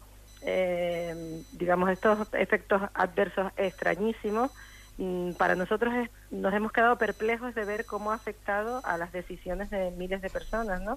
Que hemos visto que han rechazado vacunarse. Yo espero que el sentido común, que nos escuchen a los profesionales que les estamos contando pues los datos tal cual son, eh, ayude a que las personas eh, se decidan por la mejor decisión que es vacunarse. Tenemos que vacunarnos todos lo más posible. La vacuna buena es la vacuna puesta. Pese a la evidencia científica que nos está comentando la doctora eh, eh, pues parece efectivamente que está en el aire, ¿no? Si, si las personas que ya han recibido la primera dosis, de, en este caso la vacuna de AstraZeneca, van a recibir una segunda dosis o se estaban valorando otra serie de, de circunstancias, ¿no? Eh, parece que hay países que ya han dicho que no la van a, poner, eh, pero hay otros que todavía nos lo estamos nos lo estamos pensando. ¿Qué cree que, que, pasará o que debería pasar eh, con, con, estas personas que tienen que recibir todavía esa segunda dosis?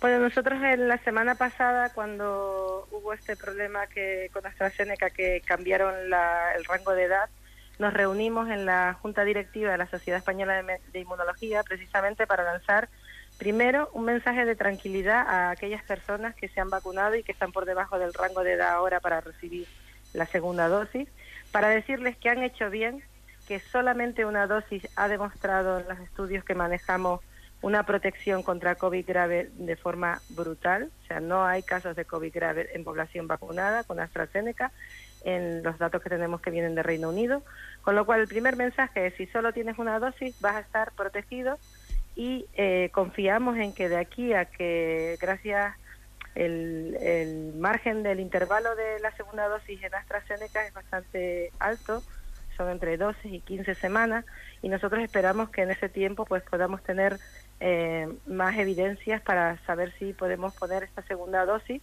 que nosotros a día de hoy recomendamos que debería de ponerse la segunda dosis de la misma vacuna, puesto que los ensayos para hacer combinaciones de vacunas todavía no están no se han realizado. Este mecanismo de vacunación, de inmunización que se conoce de forma científica como heteróloga, utilizar una vacuna primero y otra vacuna después, eh, en, modelos experimentales se ha visto que es una aproximación eh, que puede funcionar, pero como todo en ciencia, hasta que no se prueba y no tenemos resultados de ensayos, no podemos eh, avalar este tipo de estrategias que algunos países han decidido adoptar sin ese tipo de estudios. Entonces, si estamos diciendo que necesitamos estudios para seguridad, para eficacia, pues también los necesitamos para ese tipo de combinaciones. Y nuestra propuesta, pues un poco es esperar para tener esos resultados en caso de decidir la combinación de vacunas o simplemente dar la segunda dosis, puesto que en las segundas dosis no se han visto este tipo de efectos también es verdad que se han puesto muchísimas menos segundas dosis que primeras por la estrategia de, del Reino Unido de priorizar las primeras inmunizaciones. Claro, no parece muy muy lógico el, el, andar haciendo experimentos sobre la marcha, ¿no? no, a nosotros esto es lo que comentamos en el comunicado que para hacer este estas combinaciones que eh, vuelvo a decir se pueden hacer perfectamente en modelos experimentales se han hecho y funcionan bien porque bueno evitas también la respuesta inmune frente al, al adenovirus o al virus que utilices para vacunar pero esto hay que demostrarlo, hay que hacerlo, tener datos y una vez que tengamos todos esos datos, pues ya podremos mm, seguir adelante con esa estrategia o no. Doctora Barrios, ¿alguna comunidad autónoma se está planteando seriamente el hecho de dictaminar la orden de vacunación para toda la población, so pena incluso de, multas muy elevadas para aquellos que se nieguen? ¿Usted sería partidaria de, la vacunación obligatoria o no? Yo no soy partidaria de la vacunación obligatoria. Yo creo que hay que, como decía desde el principio, eh, convencer a las personas, convencerlas con datos. Eh, creo que los números van a favor de la vacunación de forma eh, absolutamente clara. y las personas lo que tienen que entender es que deben de vacunarse por su bien, por el bien de la sociedad y porque es la única vía que tenemos a día de hoy, puesto que además no existe ningún tratamiento efectivo frente a la COVID, que produce muchísimos más trombos, eh, como ustedes, los números que ustedes manejaran al principio, que, la vacunación. Y además mm, tenemos que dar un mensaje de que hay personas que dicen, bueno, pues yo paso la enfermedad y si me contagio, pues meto contagio. Sabemos a día de hoy que desgraciadamente tenemos un fenómeno de COVID larga, de long COVID, que se ha acuñado ese término, eh, donde vemos secuelas mm, de gravedad eh, desde media hasta graves secuelas en individuos que han pasado la enfermedad y no sabemos cuáles son las características que tienen estas personas que sufren las secuelas y cuáles las que no las sufren. Entonces, a día de hoy, la apuesta por vacunarse yo creo que sigue siendo infinitamente superior a la de asumir los riesgos por infectarse y desde luego a, tener la enfermedad porque no sabemos cuáles son las circunstancias que van a hacer que vayan mejor o peor en cada individuo. Bueno, pues eh, ahí está la, opinión de una experta como es la doctora Barrios. Yo, por si sirve de algo, eh, el lunes pasado ya, ya me pusieron la primera dosis de AstraZeneca, además, y ningún problema, por lo menos hasta el momento. Y por cierto, David, me gustaría aprovechar para dar la enhorabuena en cuanto a organización se refiere, porque yo me vacuné en el Wanda Metropolitano y había mucha gente, como, como, es, como es lógico, pero, pero la cola iba a paso muy, muy ligero y, y el trato y como digo, toda la organización fantástica por parte de los, de los profesionales sanitarios. Sí, hay que, hay que alegrarse de que la organización es una campaña tremendamente complicada por el número de personas que tenemos que vacunarnos, así que es verdad que hay que dar las gracias porque el esfuerzo que se está haciendo es enorme. Eh, para terminar, y ya que contamos con usted, doctora Ibelis, eh, los médicos especialistas en inmunología eh, también han sido claves en esta, en esta pandemia y sobre todo ahora ¿no? con la aparición de, las vacunas. parece ser que, la inmunología es, claro, la, la clave ¿no? para, para hacernos resistentes a este, a este virus. Sí, hay una. La verdad que nosotros estamos, eh, bueno, no sorprendidos, pero sí que siempre hemos sido una especialidad que hemos sido muy discretos a pesar de que llevamos muchos años en los hospitales. Eh, y ahora pues hay toda esta ola de, con la COVID. Eh, parece que todo el mundo quiere saber de inmunología y nosotros nos congratulamos de esto eh, y animamos a las vocaciones que vengan que pues que se animen a formarse en inmunología porque es una especialidad para mí es preciosa. Yo la elegí cuando no había nadie en promociones previas ni en promociones posteriores a la mía que se dedicasen a la inmunología.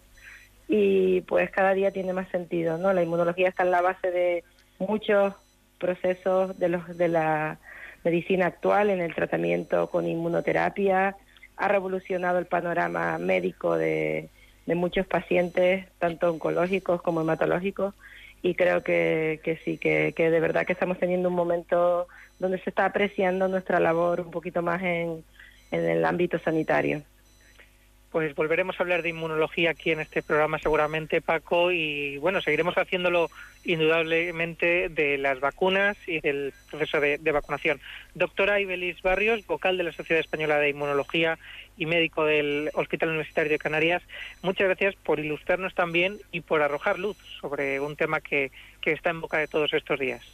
Gracias a ustedes por darme la oportunidad de compartir estas opiniones con ustedes. Pues gracias a la doctora Barrios. Eh, terminamos. Eh, David, te espero la, la próxima semana y esta vez lo voy a decir yo, eso que sueles decir tú. Hasta la semana que viene, protéjanse, yo diría, vacúnense si les toca, si les llaman, si les avisan, mm, no lo duden porque es absolutamente necesario. Así es, Paco. Hay que vacunarse y me alegro de que tú ya estés medio inmunizado. Enhorabuena. Exacto. Por lo menos medio desinfectado parece que estoy. Y muy contento de, de haberlo hecho. Un fuerte abrazo, David. Hasta la semana que viene. Un abrazo. De cero al infinito.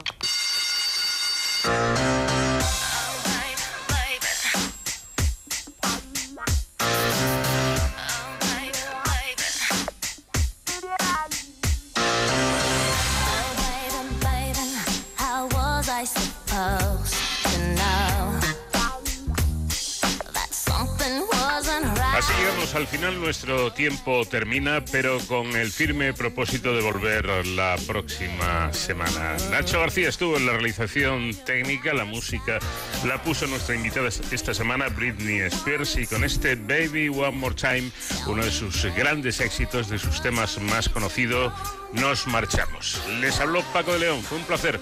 Adiós, tengan buena semana.